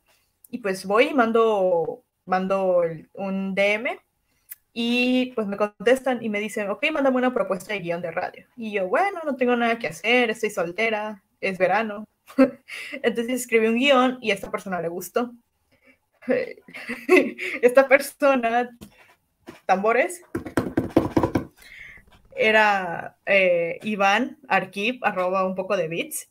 Un saludo. Que podría, ¿qué se podría decir que es? Es, como que nuestro... Iván fue como, pues, como nuestro senpai, ¿no? O sea, era como el grado de arriba. Ajá. Era mayor que nosotros y pues allá andaba junto con nosotros. No sé si era como nuestro senpai. Era como el senpai, pero, o sea, yo decía, ¿cómo, cómo se le dice cuando, cuando, cuando alguien te junta? Por decirlo así, era el chicle, pero era como que... pues sí, sí, podría ser el chicle. Es como el chicle, o sea, la única palabra que se, me, que se me ocurre, pero no es la correcta, es como casamentera, pero... Eh, el caso es que pues eh, Iván fue quien en teoría hizo que nos conociéramos. ¿Por qué? Porque yo hablo con Iván y con Iván este, le gustó mi guion, bla, bla, bla, y se volvió a dar un programa y todo salió mal. El caso es que me terminó invitando al suyo, donde hablaban de gadgets, que era gadgeteros, y yo le investigaba algunas cosas y me invitaba cada 15 días. Un viernes... ¿Eh? Chaperón. Eso. ah... Sí, de hecho sí, sí era como ese episodio que dice Virgil, pero bueno. Um, Nessie saliendo en la familia de Israel como en el episodio de Malcolm, algo así. algo así, de hecho sí. Cállate, Virgil. el caso es que... ah, recuerdo que, que, Iván me dijo, este, de, ok, este, va a pasar esto, cada viernes va a salir Alejandro, este, Astrandayan, así yo creo que es su arroba, este, salía Alejandro y después salía eh, yo el siguiente viernes. Y luego me dijo, ah, porque recuerdo que me dijo muy bien, pues puedes ir checando la página de Radio Geeks One y pues ve conociendo los podcasts y pues ve, ve siguiendo a todos y que no sé qué. y de hecho no seguía a nadie porque la primera persona a la que entré fuiste tú, que era el de Nervers. Creo que porque precisamente el título me llamó la atención y llegué, y todavía me acuerdo lo que decía tu Twitter, decía humano nivel 16 o 17, creo que era 16, porque después recuerdo que cumpliste 17. Y, y dije, ah, no manches, se ve interesante y así, y escuché tu programa. Y creo que ya te lo he dicho, perdón por ventilarlo aquí, pero la primera vez que lo escuché me dio hueva tu voz. Ajá, que me dio mucha hueva tu voz y yo así de que, ah, pobre morro. Desde entonces Tiene todo. amigos. Ajá, pobre morro. O sea, tiene todo y, y su voz no le ayuda. Ah, no es cierto. Este, este, no, pero. Ajá. Ah, y luego, am, o sea, me gustó el programa y, y, pues Link decía cosas muy interesantes. Y yo le tuiteaba y pueden ustedes creer que me ignoraba. Ignoraba mis tweets, así de que pasaban semanas y no me contestaba y yo así de que, ah, bueno, está bien. Entonces, ah, pues yo seguía escuchando su programa y pasaron semanas, semanas, semanas, semanas, hasta que un día me mandó un tweet. Y yo, qué verga. Y era, era algo sobre Tetris, no recuerdo exactamente el tweet, tal vez algún día lo busquemos, pero era algo sobre Tetris, que me dijo de que, ay, de que Tetris y chica Catarina y que no sé qué, y así de que, ah, no manches, me notició el senpai, ajá. Y, así empezó, o sea, nos empezamos a tuitear de manera casual, de, un modo u otro, y recuerdo que hubo un punto en el que empezamos a platicar en un hilo de tweets, que en aquel entonces no era un hilo de tweets, solo eran un tweets tras otro. Y algo terminó en el punto en el que mándame DM y nos empezamos a mandar DMs. Ya, Link, ahora ve da tu versión.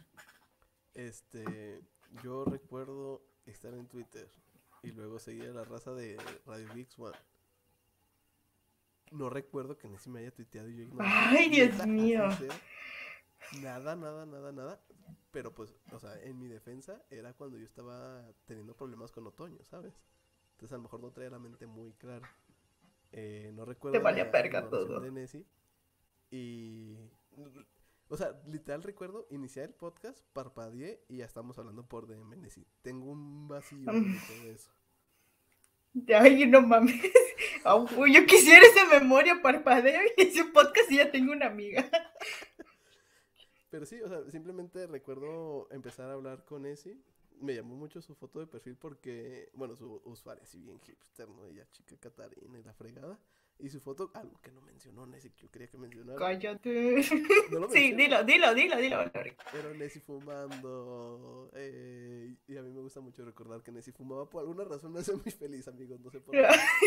Es que, es que, ¿sabes que Es la yo, yo siento que es la melancolía de, de que estábamos los dos hundidos en la mierda y, y como que éramos, o sea, no sé, no sé tú, pero al menos como que éramos, yo te veo, yo te veía como mi refugio.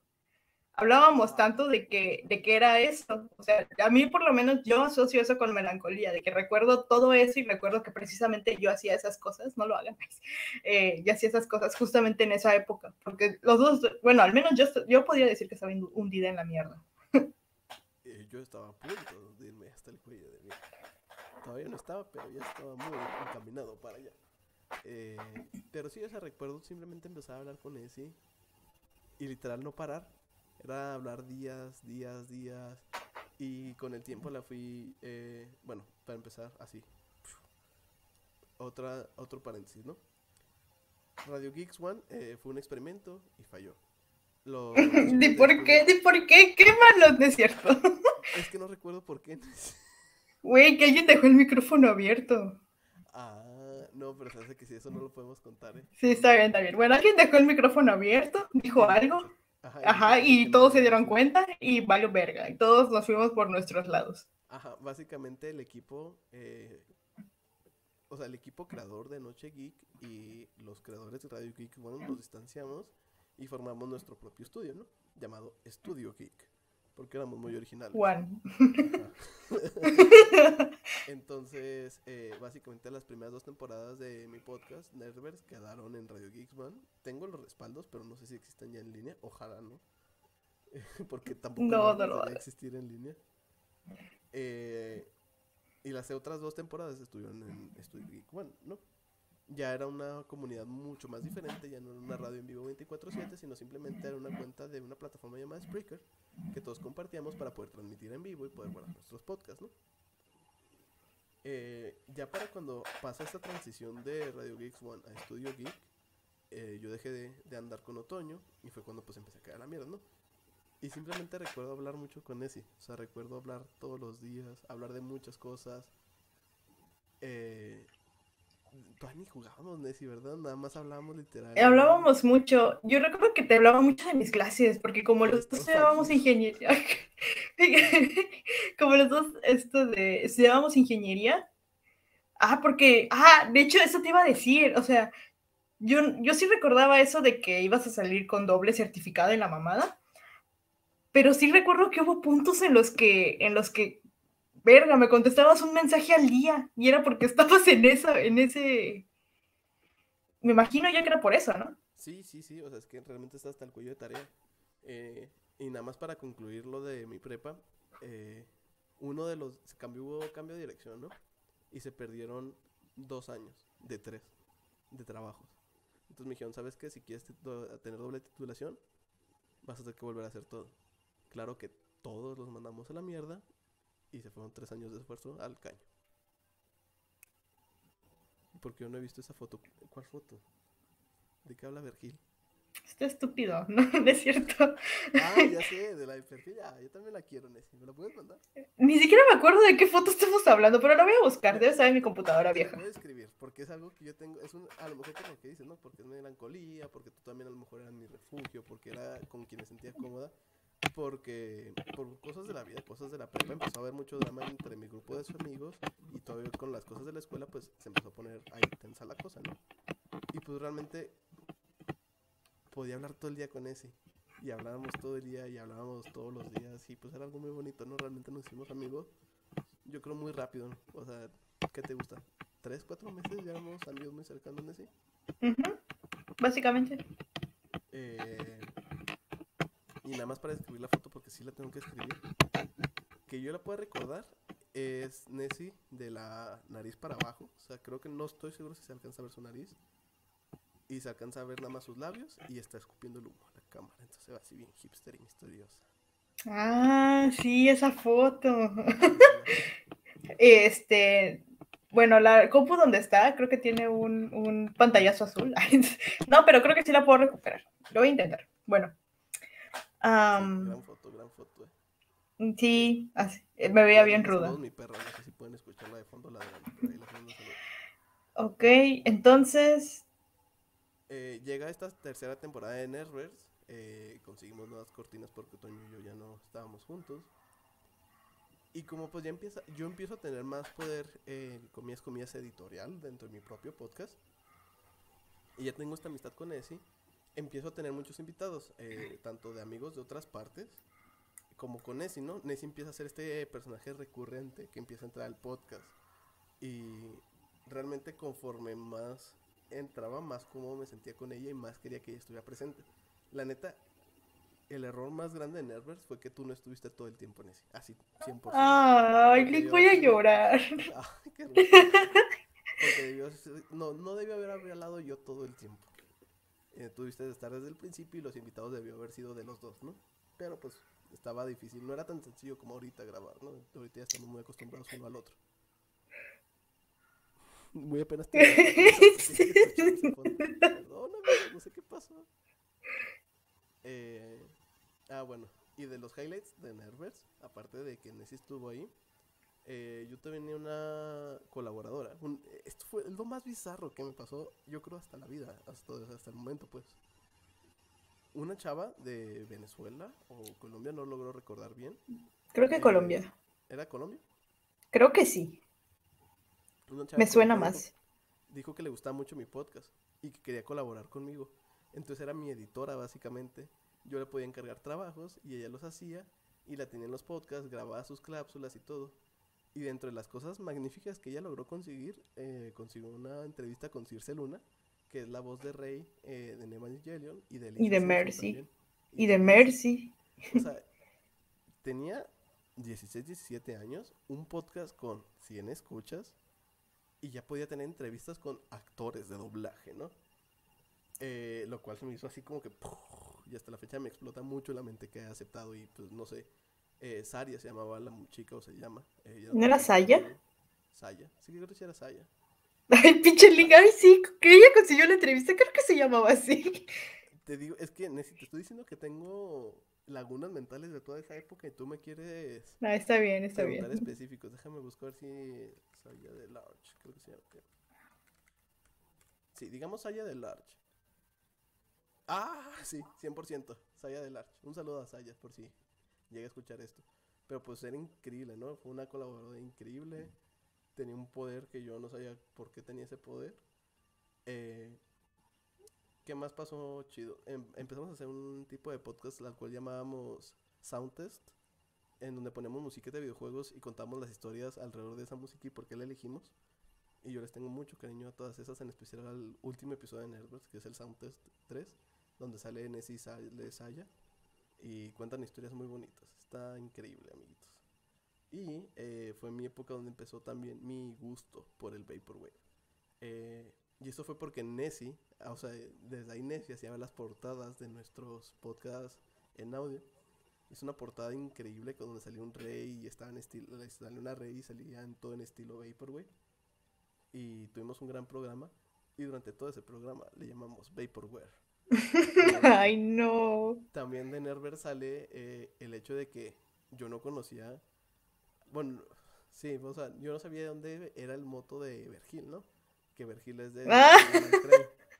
Y Nessie muy confiada me dijo, ah, es, Ne- es Vergil de Castlevania.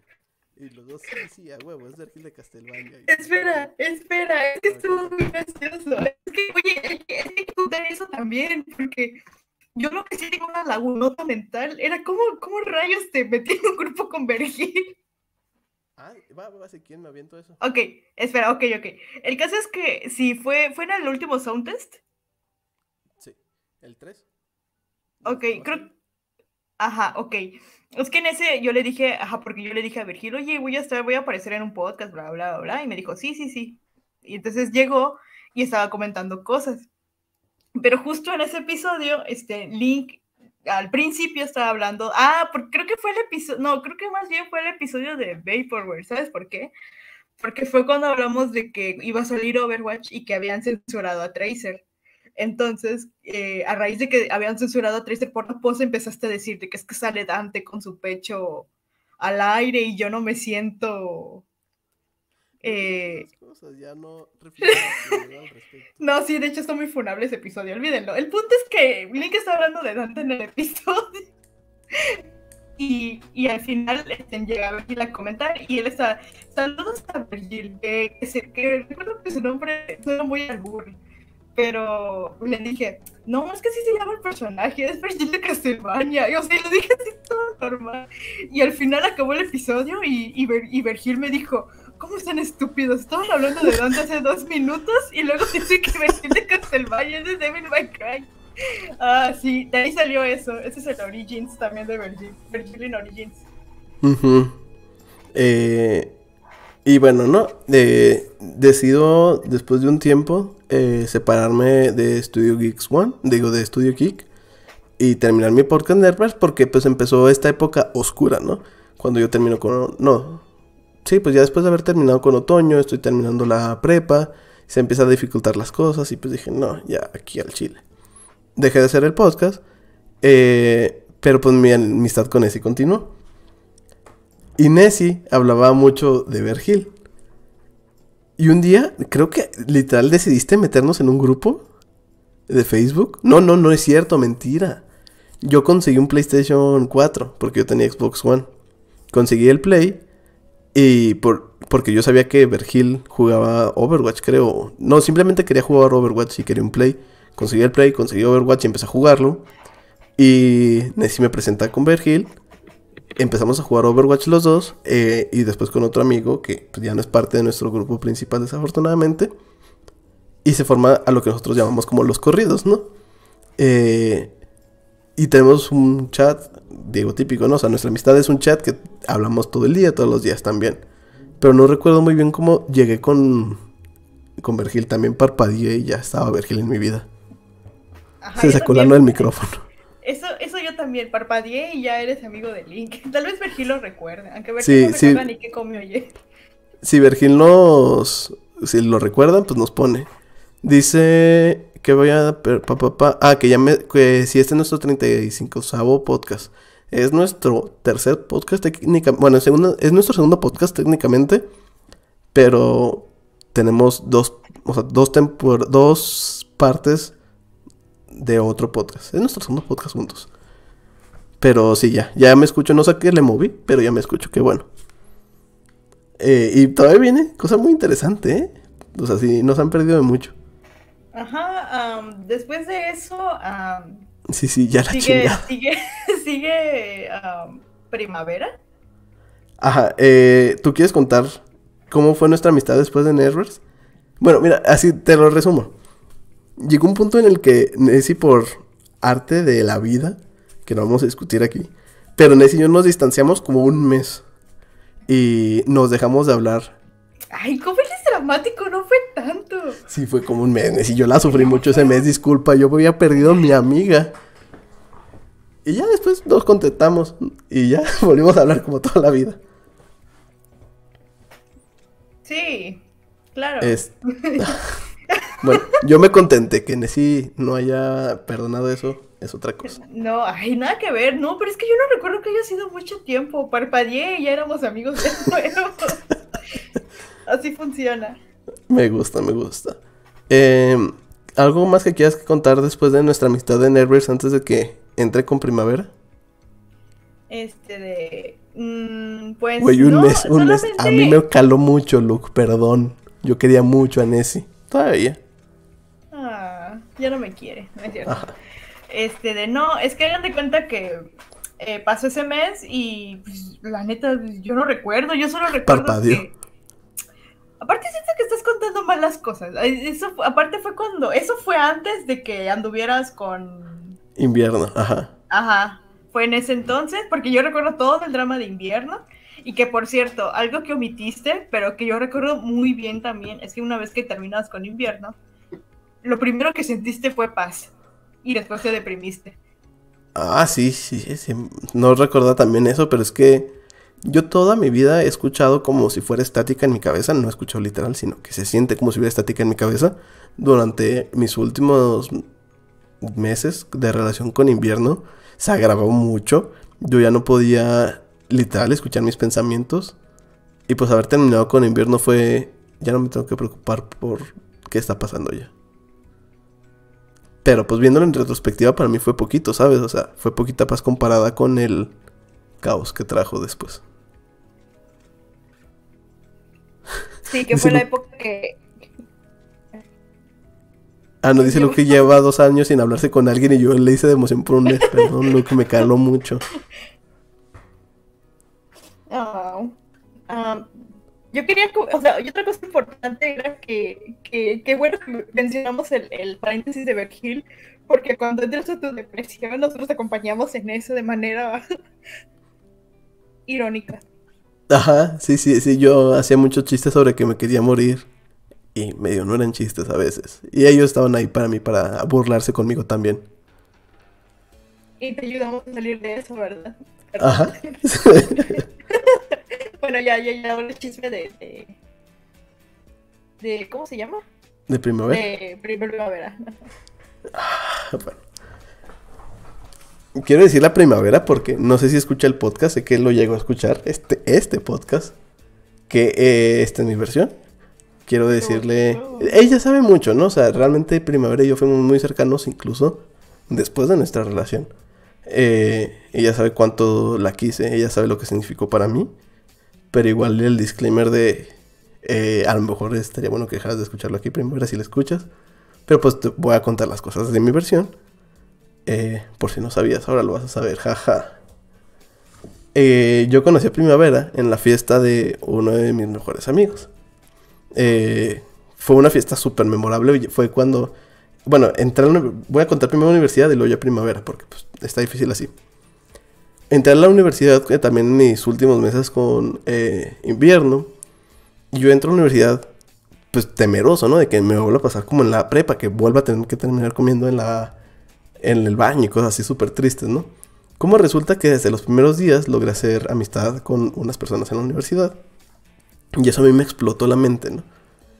Eh, y después resulta que los- el salón de mi carrera era súper chico porque nadie quería estudiar sistemas y éramos cinco personas básicamente.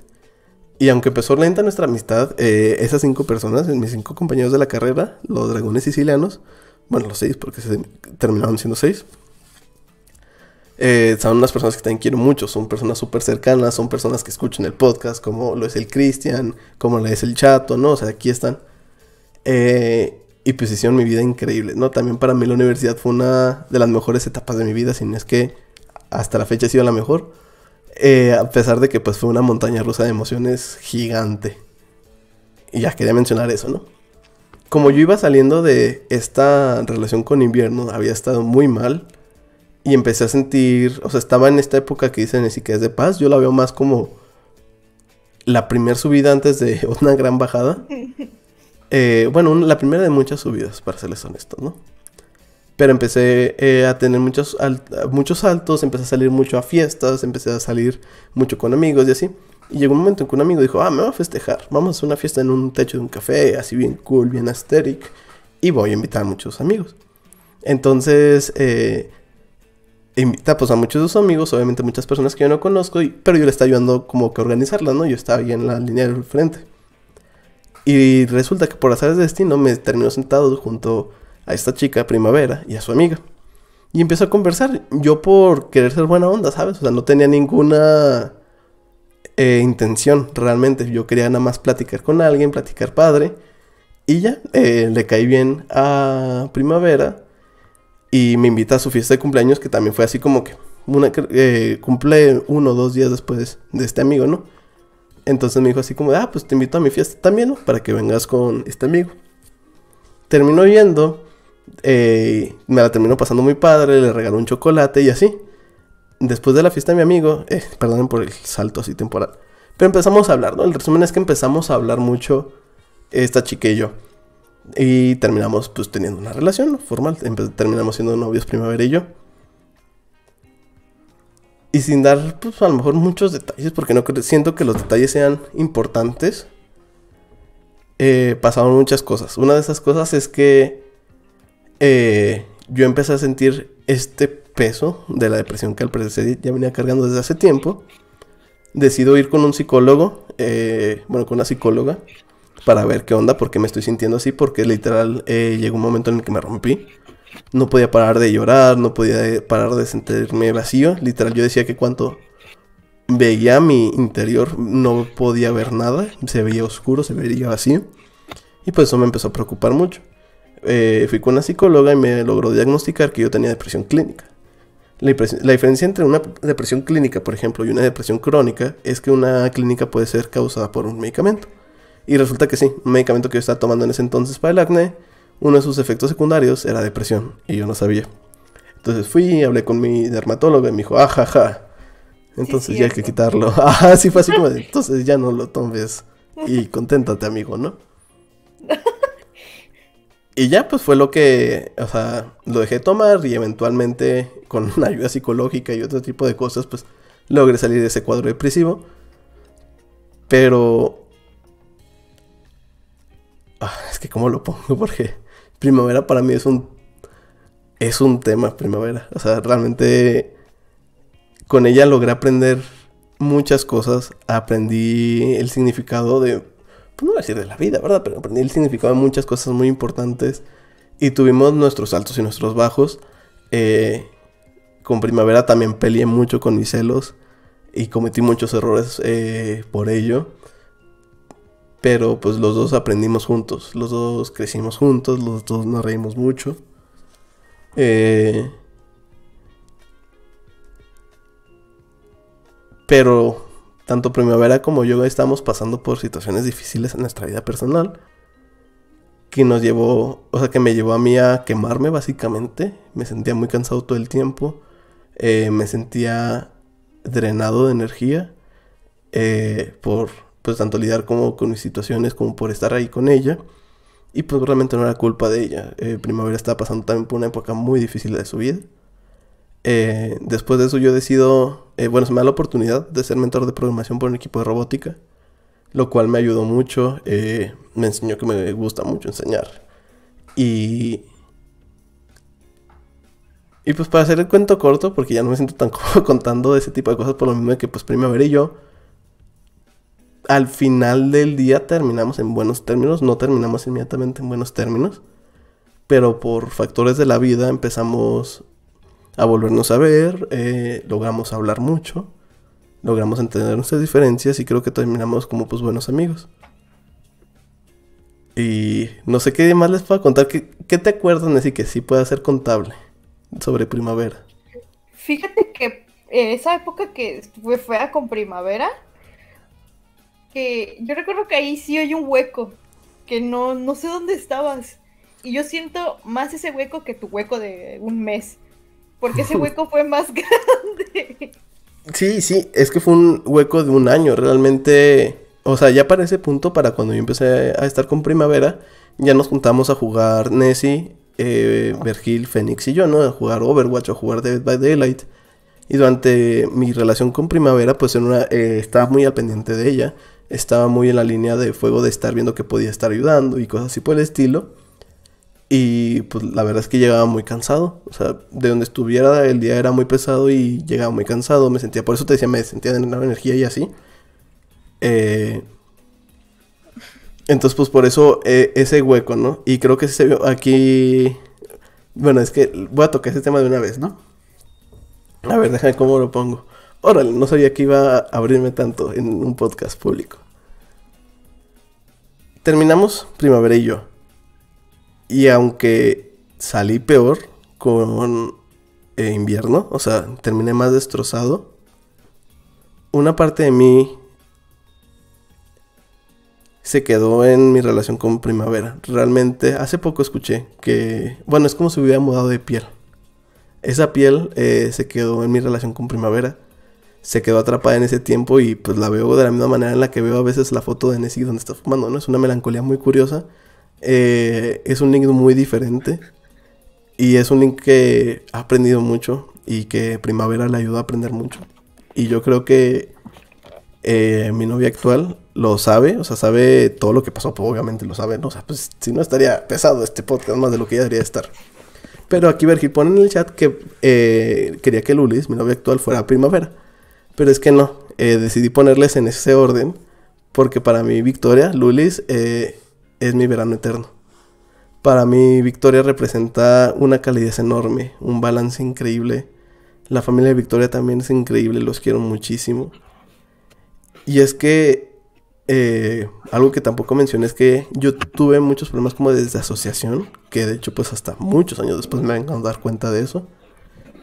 Y para mí todo con Victoria se siente muy real. O sea, la siento. Eh, en un nivel físico, en un nivel espiritual, en un nivel emocional, la siento presente. Eh, y pues por eso para mí es mi verano eterno. Porque en verano se cosechan los frutos, porque en verano es cuando son los festivales, porque en verano es cuando la vida está a su tope. Entonces por más que mi vida con primavera haya sido una bonita vida, la verdad es que no se compara nada a lo que tengo con pues alguien que no es mi novia, es mi prometida, que es verano, que es Victoria, y la amo mucho. Y habla tantito porque sí me estoy rompiendo en vivo. Ay, no, sí tiene razón. Luke, era podcast, no. No. No terapia. No, no. ¿cómo dicen? No este en videotestamento, algo así. Lo siento. Escucho cómo saqué el agua, ¿verdad? bueno, si algún día mis hijos preguntan de mi vida, pues pueden escuchar este podcast. Yo estaré muerta, pero no es cierto. no, no es cierto. Este de... Ay, no, pues qué, qué bonita conclusión, pero yo siento que, que eso era para el otro podcast. Ah, sí, sí, pero... Pero pues no es lo mismo que lo cuente yo a que también lo cuente ella, ¿sabes? Sí. Y pues aparte no iba a hablar de primavera con ella presente, ¿sabes? O sea, como por qué. La neta. Ay, Victoria me está escuchando también. Ah. Te amo mucho. ¿Qué te iba a decir? Ah, que, que nadie se esperaba tu final inesperado. O sea, yo también quería que fuera primavera. Yo dije, ah, y dije, todavía falta una, ¿no? Pero tienes razón, o sea, es como en Animal Crossing, el verano es lo más esperado. Sí, sí, o sea, lo hice muy a propósito, ¿sabes? Porque sí, sí representan esos cambios en mi vida, a pesar de que hubo dos chicas con las que tuve algo, pero no se formalizó, y, pero las sigo conociendo como personas importantes en mi crecimiento, no me marcó en la manera en la que otoño, invierno y primavera me marcaron, ¿no? Y pues fui una persona muy diferente en esas tres personas Y la persona que tienen ustedes es producto pues del verano eterno que vivo con ella. Ah, Y, y bueno, eh, con el paralelismo de que decían con Evangelion, si llega a ser Shinji, ¿saben? O sea, si llega a ser desde estúpido, maldito, triste, pero pues tiene un final feliz. Ya no sé qué decir. O sea, te falta de- tu cuenta con el choclo, toda tu historia con el choclo. Ay, pero está bien, lo contaré. Que chingue su madre choclo, dicen. No, es que ya llevamos una hora y 45, pero sí. A ver, vamos a ponerle. ah, no es cierto. Vamos a ponerle señor R. Ah, no, muy obvio. Rafa R. Vamos a ponerle Rafa B, no es cierto. Ah, que por cierto, eso, eso es una cosa muy interesante también. El- la palabra victoria. Ah, sí, cuéntalo, cuéntalo. Bueno, ah, no, no es para que doxeen a Virgil, ay, pero la novia de la prometida es Victoria. Mi novio, como pueden ver en el chat, se llama Rafael Victoria. Virgil vive en un lugar que se llama Victoria. Entonces, como que esa palabra engloba muchas cosas y está bastante cool. Am, bueno, nos quedamos en 2000. Bueno, yo dejé de hablar para por ahí del 2016. Am, pasa ese hueco. Ah, bueno, espera, espera, espera, no. Ok, porque, porque Iván también tiene que ver en, en todo esto. Resul- resulta que Saludos, cuando- Iván. Saludos, Iván. Ojalá estés escuchando esto y nos dejes una Biblia de testamento. Digo, una, digo, una Biblia de comentario Que nos deje su testamento mejor. también. A ver si es cierto. Herédanos, lo, herédanos todos los, los originales que tengas de Suya Geek, ¿no es cierto? Este de... Ah, bueno, cuando yo empecé a participar en lo que es gadgeteros y luego joystick, que por cierto, te, estaba- te iba a preguntar, ¿nunca fuiste a joystick? No, nunca llegué a ir a joystick y me encantaba, ¿eh? Reclámale, reclámale a Iván. Ajá, Iván, ¿por qué nunca me invitaste a joystick? O a lo mejor sí me invitó y nunca pude. No estoy seguro ya. Volvemos, Bueno. lagunas mentales. Bueno, eh, Huevos a la cotorriza, que- sí, ah, bueno, huevos. Bueno, eh, esta historia, esa es una que todos se saben, pero cuando yo entré a la universidad, este, yo era cuando pasó esto con Israel. Entre las cosas en las que Israel negativamente afectaba mi vida era el hecho de que como que me decía como que no era dejada, pero como que me daba como que un aire de que nadie es lo suficientemente bueno como para ser tu amigo o algo así. Es como yo lo defino, porque era así de que yo le platicaba, ay, tengo un compañero que esto, que esto, que esto y lo otro, ¿no? Y era así de criticar de que ah, ah, ah, ah, todo- a todos mis compañeros. Entonces, como que, por lo mismo, como que yo no me hacía amigo de, de nadie. Y algo que me enojaba mucho era el que hacía lo mismo con sus compañeros, pero aún así eran sus amigos. O sea, y, era- así de que yo los criticaba, pero pues yo no me sentía con el valor de, de juntarme con ellos. Pero bueno, una vez que superé todo eso, eh, hice muy buenas amistades en la universidad también. Mis primeros viajes los hice con mi amiga Natalia, o sea, no, Natalia es un amor de persona, mm, la considero una de mis mejores amigas hasta ahora. Ella no me haría lo que Agosto me hizo, pero durante todo ese tiempo pues no tenía yo muchos amigos y eh, nuestra universidad había una clase en la que tenías que, si no pasabas un examen de, eh, de que tú tenías los suficientes conocimientos en inglés ya para irte de lleno a las materias eh, de matemáticas en la carrera, tenías que tomar este propedéutico. Perdón, amor, si te molesta que lo cuente y lo ventile, pero es que es necesario. Am, digamos que am, Choclo, pues se entusiasmaba mucho con la escuela, al punto de que era el típico de que yo, yo, yo paso, yo paso, yo paso. Entonces a mí me desesperaba esa actitud y no me agradaba mucho. Entonces yo me sentaba hasta adelante, eh, no porque no viera, sino porque soy muy chaparra y la gente me tapa. Y él siempre se sentaba al lado de mí porque le gustaba estar hasta adelante para, no sé. El caso es que se, casi siempre se sentaba al lado de mí y a mí me desesperaba esa actitud. Y, y aquí eh, tenemos este hueco de que nunca nos hemos logrado poner de acuerdo, pero eh, hubo una ocasión en la que yo le pedí ayuda en una tarea y porque él entendió, él lo tenía bien y yo no lo entendía, le pedí ayuda y me dijo, este, sí, te ayudo. Y se volteó y ya no me ayudó, no me hizo nada. Y fue así de que, es, fue así de que, listo, ya no me caes bien para mí. Y más porque en aquel entonces yo tenía esa actitud de que no, o sea, no, no quiero ser amiga de nadie, no sé. El punto es que pues me empezó a caer muy mal y, y así de que no soporto este tipo, llegué a un punto así. Pero un día, no es cierto, te gustaba estar hasta adelante por el maestro, no es que no veas de lejos, pero bueno.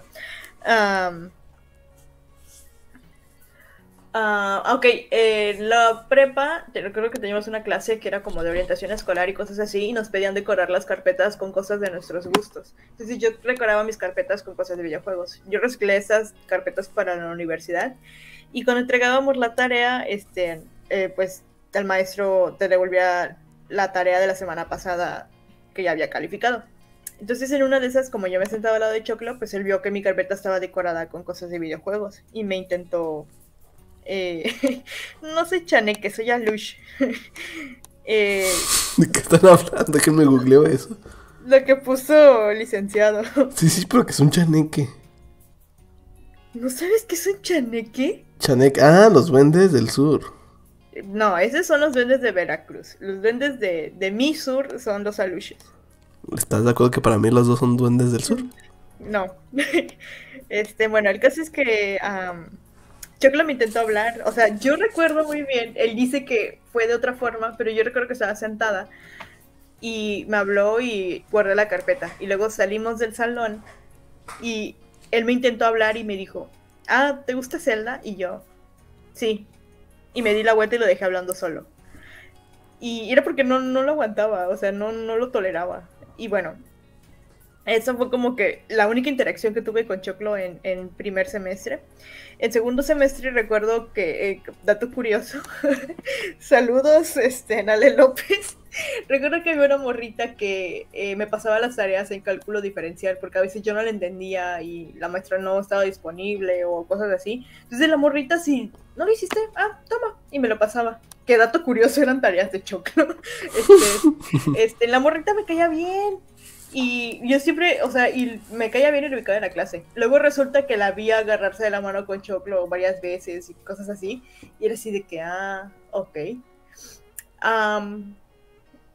y un, por hacerles el destino, estuve yo como que en una actividad con esta niña y, y una vez terminó llorando en mis brazos, no pregunten por qué.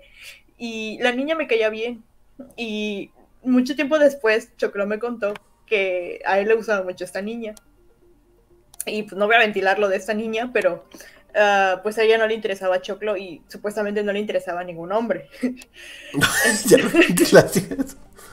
no, pero es que no, es que, es que nadie nunca supo nada, o sea, pero tampoco le interesaban las niñas, entonces ah, fue, fue, fue, fue, algo ya lo ventilaste, ya lo ventilaste. Pues Felicidades. No, gracias. Fúnala, ya saben qué hacer. Lo siento, pero es que pasó, es que pasó eso y fue como que muy curioso, pero la morra era agradable. El caso es que pues, o sea, yo siempre creí que ellos andaban, pero resulta que no. Entonces pues pasó el tiempo y pasan los semestres y pasó ese verano del 2015, conozco a Link y resulta que Choclo estaba en el programa del eh, tenía un programa de radio en la radio de la universidad. Que yo no escuchaba, pero... Ah, esperen, esperen, paréntesis. Entre todo eso, eh, que pasó lo de, lo de Israel, que terminamos, en mi escuela tú escoges tus materias y todo eso. Em, recuerdo que ese semestre agarré un montón de materias porque yo quería mantenerme lo más ocupada posible para no estar tan deprimida y así. Y resulta que justo ese semestre se les ocurre cancelar un montón de grupos porque no se juntaron las personas y bla, bla, bla. Entonces me quedé como con cuatro materias y yo tenía que cargar eh, otras materias para rellenar el hueco. Entonces, entre todas las opciones que había, había un grupo random que dije, ay, pues, ¿quién sabe de qué son? de ser de gastronomía o algo así. Voy a cargarla, vamos a conocer gente nueva. Y la cargué y resulta que era el grupo del Chapla. Y recuerdo que la primera vez que entré al salón y lo vi, pues así de que no es cierto. y bueno, entre una cosa y otra, eh, recuerdo que yo me sentaba exactamente enfrente de él porque en el salón, como era una clase de humanidades, pues los salón, las sillas no estaban siempre ordenadas como que de vertical u horizontal, estaban como que en, en, grupos o cosas así. Entonces siempre yo lo veía de frente y cuando opinaba me llamaba mucho la atención las cosas que él decía. Y pues de un, de un modo u otro, eh, recuerdo que me salió recomendado en amigos en Facebook y lo agregué y no creí que me fuera a aceptar, pero me aceptó. Entonces él como que empezó a likear las cosas que le gustaba que yo compartía de videojuegos y yo, yo compartía luego que iba a estar en vivo en, en Studio Geek, en Joystick. Entonces el morro me empezó a hablar, empezamos a hablar o cosas así y resulta que me invitó a su programa. Todavía lo recuerdo muy bien, fue para el especial de Halloween de, su programa que se llamaba Insert Coin y hablamos de videojuegos de terror y cosas así que me dijo que, después recuerdo que me dijo que me desenvolví muy bien en el programa y bla, bla, bla. Pero bueno, a raíz de eso empezamos a hablar más y pues empezamos a hablar más de juegos y cosas así, hasta que un día resulta que descubrió quién era yo. En la secundaria, entre todas mis cosas otakus y así, no sé si esto lo he dicho en vivo o, o alguna vez o si tú lo sepas, creo que sí lo sabes una vez hubo un festival y pues como que solicitaban de que imitaras a tu artista favorito. Y una amiga y yo fuimos de Miku y de Len en la secundaria, frente a todos. Ah, qué hermosa. Por eso terminaste así. O tal vez sí, ¿no es cierto? Este, de, bueno, eso pasó en la secundaria, entonces eso fue en el turno de la tarde y en una tardeada y juntaban a los dos turnos. Resulta que Choclo iba en la misma secundaria que yo, pero en la tarde, en el mismo grupo, pero en la tarde. Entonces él me ubicaba súper bien, así de que yo recuerdo quién es esa niña, la que bailó Vocaloid en la secundaria. Y después ah, descubrimos que incluso vivíamos relativamente cerca un tiempo cuando éramos niños. sí, la hacía, no te preocupes. y bueno, por eso fue después. El punto es que cuando él descubre eso, como que empezamos a hablar más. Pasa el tiempo y yo viajo y resulta que Choclo veo una foto donde yo estoy en el pueblo de mis papás. Y resulta que sus papás también son del mismo pueblo. Entonces, como que eran demasiadas coincidencias. Y algo que mi hermana decía era que creo que a raíz de que como que él vio todas esas coincidencias, creo que le empezó a llamar la atención. Rafa confirma si así es, pero empezamos a hablar y hablar, hablar, hablar, hablar y hay cosas que Rafa luego no me, lo, o sea, a veces no captaba y, y a mí me empezó a gustar mucho, o sea, me acostumbré mucho su presencia y lo empecé a conocer mucho y me terminó gustando muchísimo al punto de que, de que ya no lo podía ocultar más. Entonces eso fue como en finales de 2015 y para septiembre la neta yo ya no lo podía aguantar y se lo tenía que decir. Y recuerdo que no tenía mucho que vi un meme que de esos de Nainga. Creo que de hecho me metí a mi cuenta vieja de Nainga, no lo recuerdo muy bien. Pero el punto es que vi un meme que decía de que si Internet Explorer era lo suficientemente valiente para pedirte que seas un navegador, aunque lo vas a rechazar, pues podías decir a la persona que te gusta, aunque sepas que tal vez te pueda rechazar. Y así le declaré a Rafa que me gustaba. Y no lo entendió. Ay, qué hermoso final.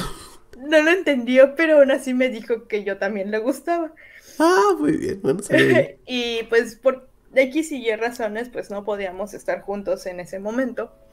Pero seguimos hablando y él también me dijo que yo también le gustaba mucho y bla, bla, bla, y estaba muy feliz. Unos meses después, uno su mejor amigo habló conmigo y me dijo de que, es que necesitamos saber qué le dijiste, nos morimos de la emoción porque él no entendió y no sabe qué fue. Y yo le dije, pues simplemente fue una referencia a Internet Explorer y así. Y, y ya cuando todo, ya, de hecho se lo, tuve que explicar, o sea, ya había pasado el momento, creo que ya éramos novios y se lo expliqué, qué es lo que rayos, lo, que tuve que decirle. Pero bueno, ah, fue muy bonito. eso fue en 2000, eso ya era 2017. Y pues han pasado cinco años. Y seguimos juntos. Ay, qué hermoso. Aplausos, aplausos. Tú sí te aventaste la historia del siguiente podcast, ¿eh? Ah, No, es broma, es broma, tranquila, hija. mm, está Oye. bien.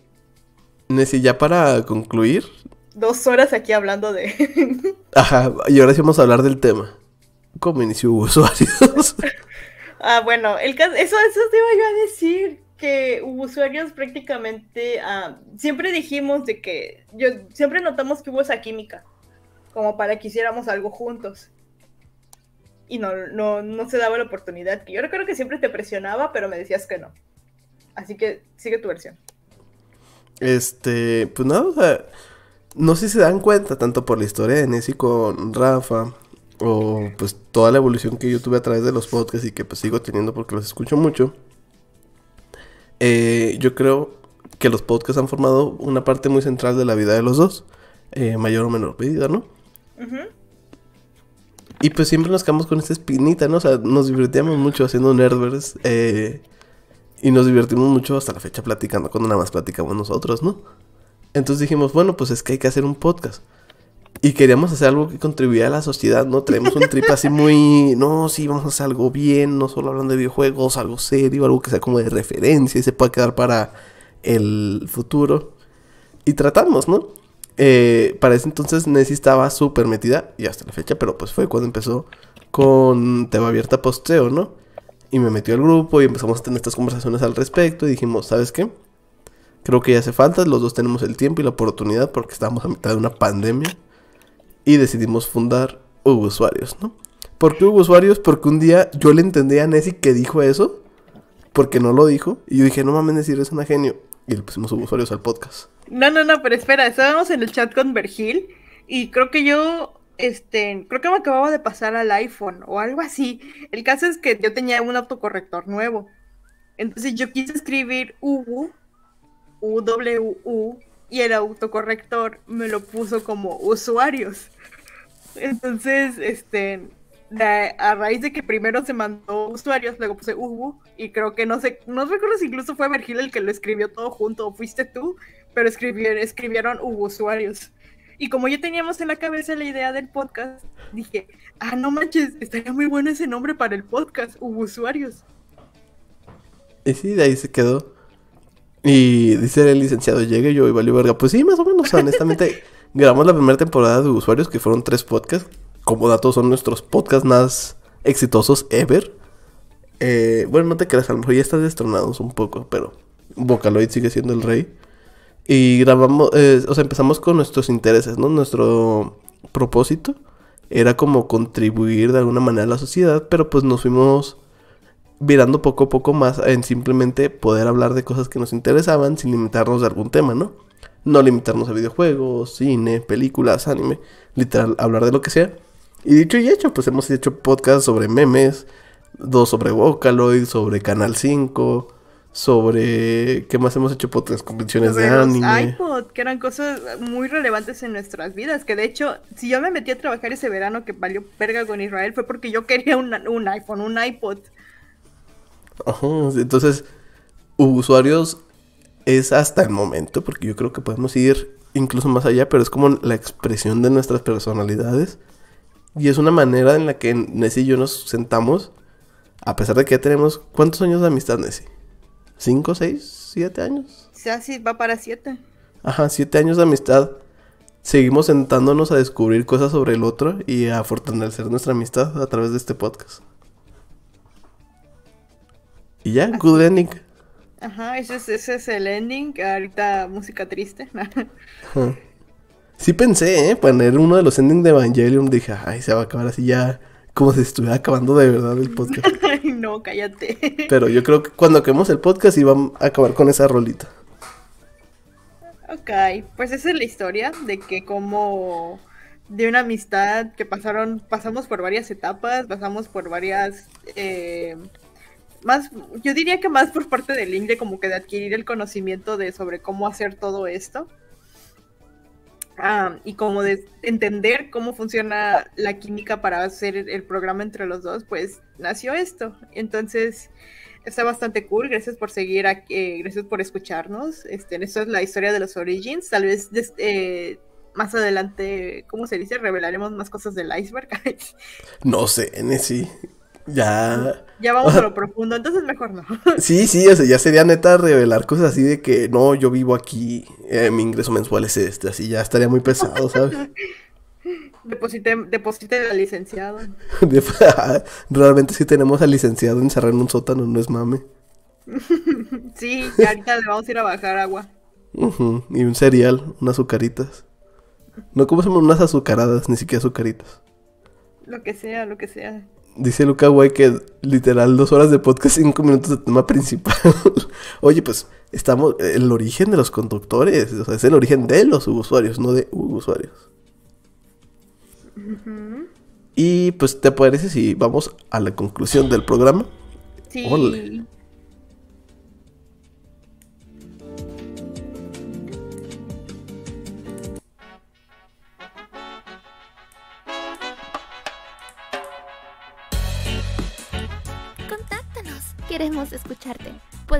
mensaje de voz en Anchor. Mándanos un saludo a nuestro correo usuarios.gmail.com.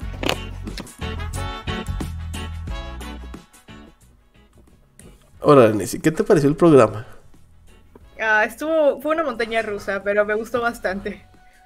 Este, sí, sí, sí, definitivamente yo, yo no esperaba contar tanto, pero pues se dio, ¿no? Tampoco es como que yo me considero como una persona muy abierta. Yo siento que si cualquier persona de cierta confianza me hubiera preguntado cualquiera de esas cosas y la manera que la conté me siento suficientemente cómodo como para decirlo, ¿sabes? Lo que no saben es que este episodio no se va a subir, es cierto. Ajá, lo que no saben es que este episodio se va a autodestruir. Bueno, hay que dar las gracias a todos los que nos acompañaron. Estuvimos seis personas en vivo, en las que incluyen, pero no están limitadas a el licenciado Random. Que un saludo a Luca, porque dice que no estuvieron presentes porque están viendo cositas del bebé. Un saludo a Luca y a Luquita. Ojalá todo salga bien. Y foto, foto cuando nazca, ¿no? Que sea la primer usuario del nuevo año. Dice Luke que también. Eh, muchas gracias a Luke también por estar aquí desde el principio, que fue el único güey que puso las trompetas, que no le hicieron el mame. A Vergil, a Nelo Ángelo, que también estuvo aquí. A Rafael Victoria. A Victoria Molina. A mi prometida, un besote. Eh, gracias por escucharme y aguantarme tanto tiempo en tantas maneras diferentes. Porque, pues sí, me aguanta mucho, pobrecita. Eh, y la amo mucho.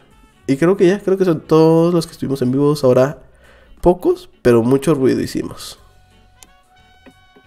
Y a todos los que nos están escuchando en streaming, gracias por soportar las dos horas de medio bla bla bla y sentimentalismo, pero espero que les hayan gustado nuestras historias de cómo nos conocimos, cómo nació Usuarios y de cómo, ¿Cómo crecimos. y de cómo crecimos. Todos, todos tienen su crecimiento, así que ojalá cuando en algún momento alguien nos pueda decir, casi como Iván, fuimos parte de su crecimiento personal. Ajá.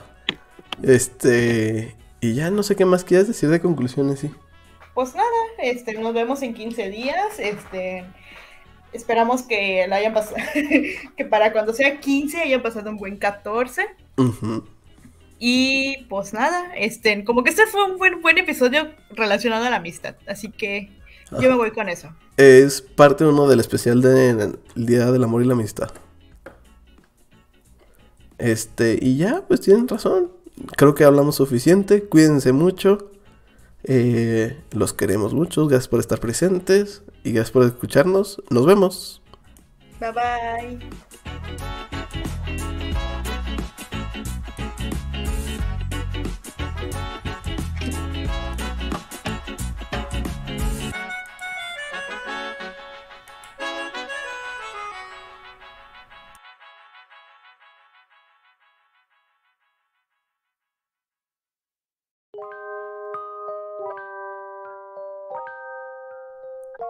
Esto ha sido todo por esta ocasión. Tendremos más de este show la próxima semana en el siguiente episodio.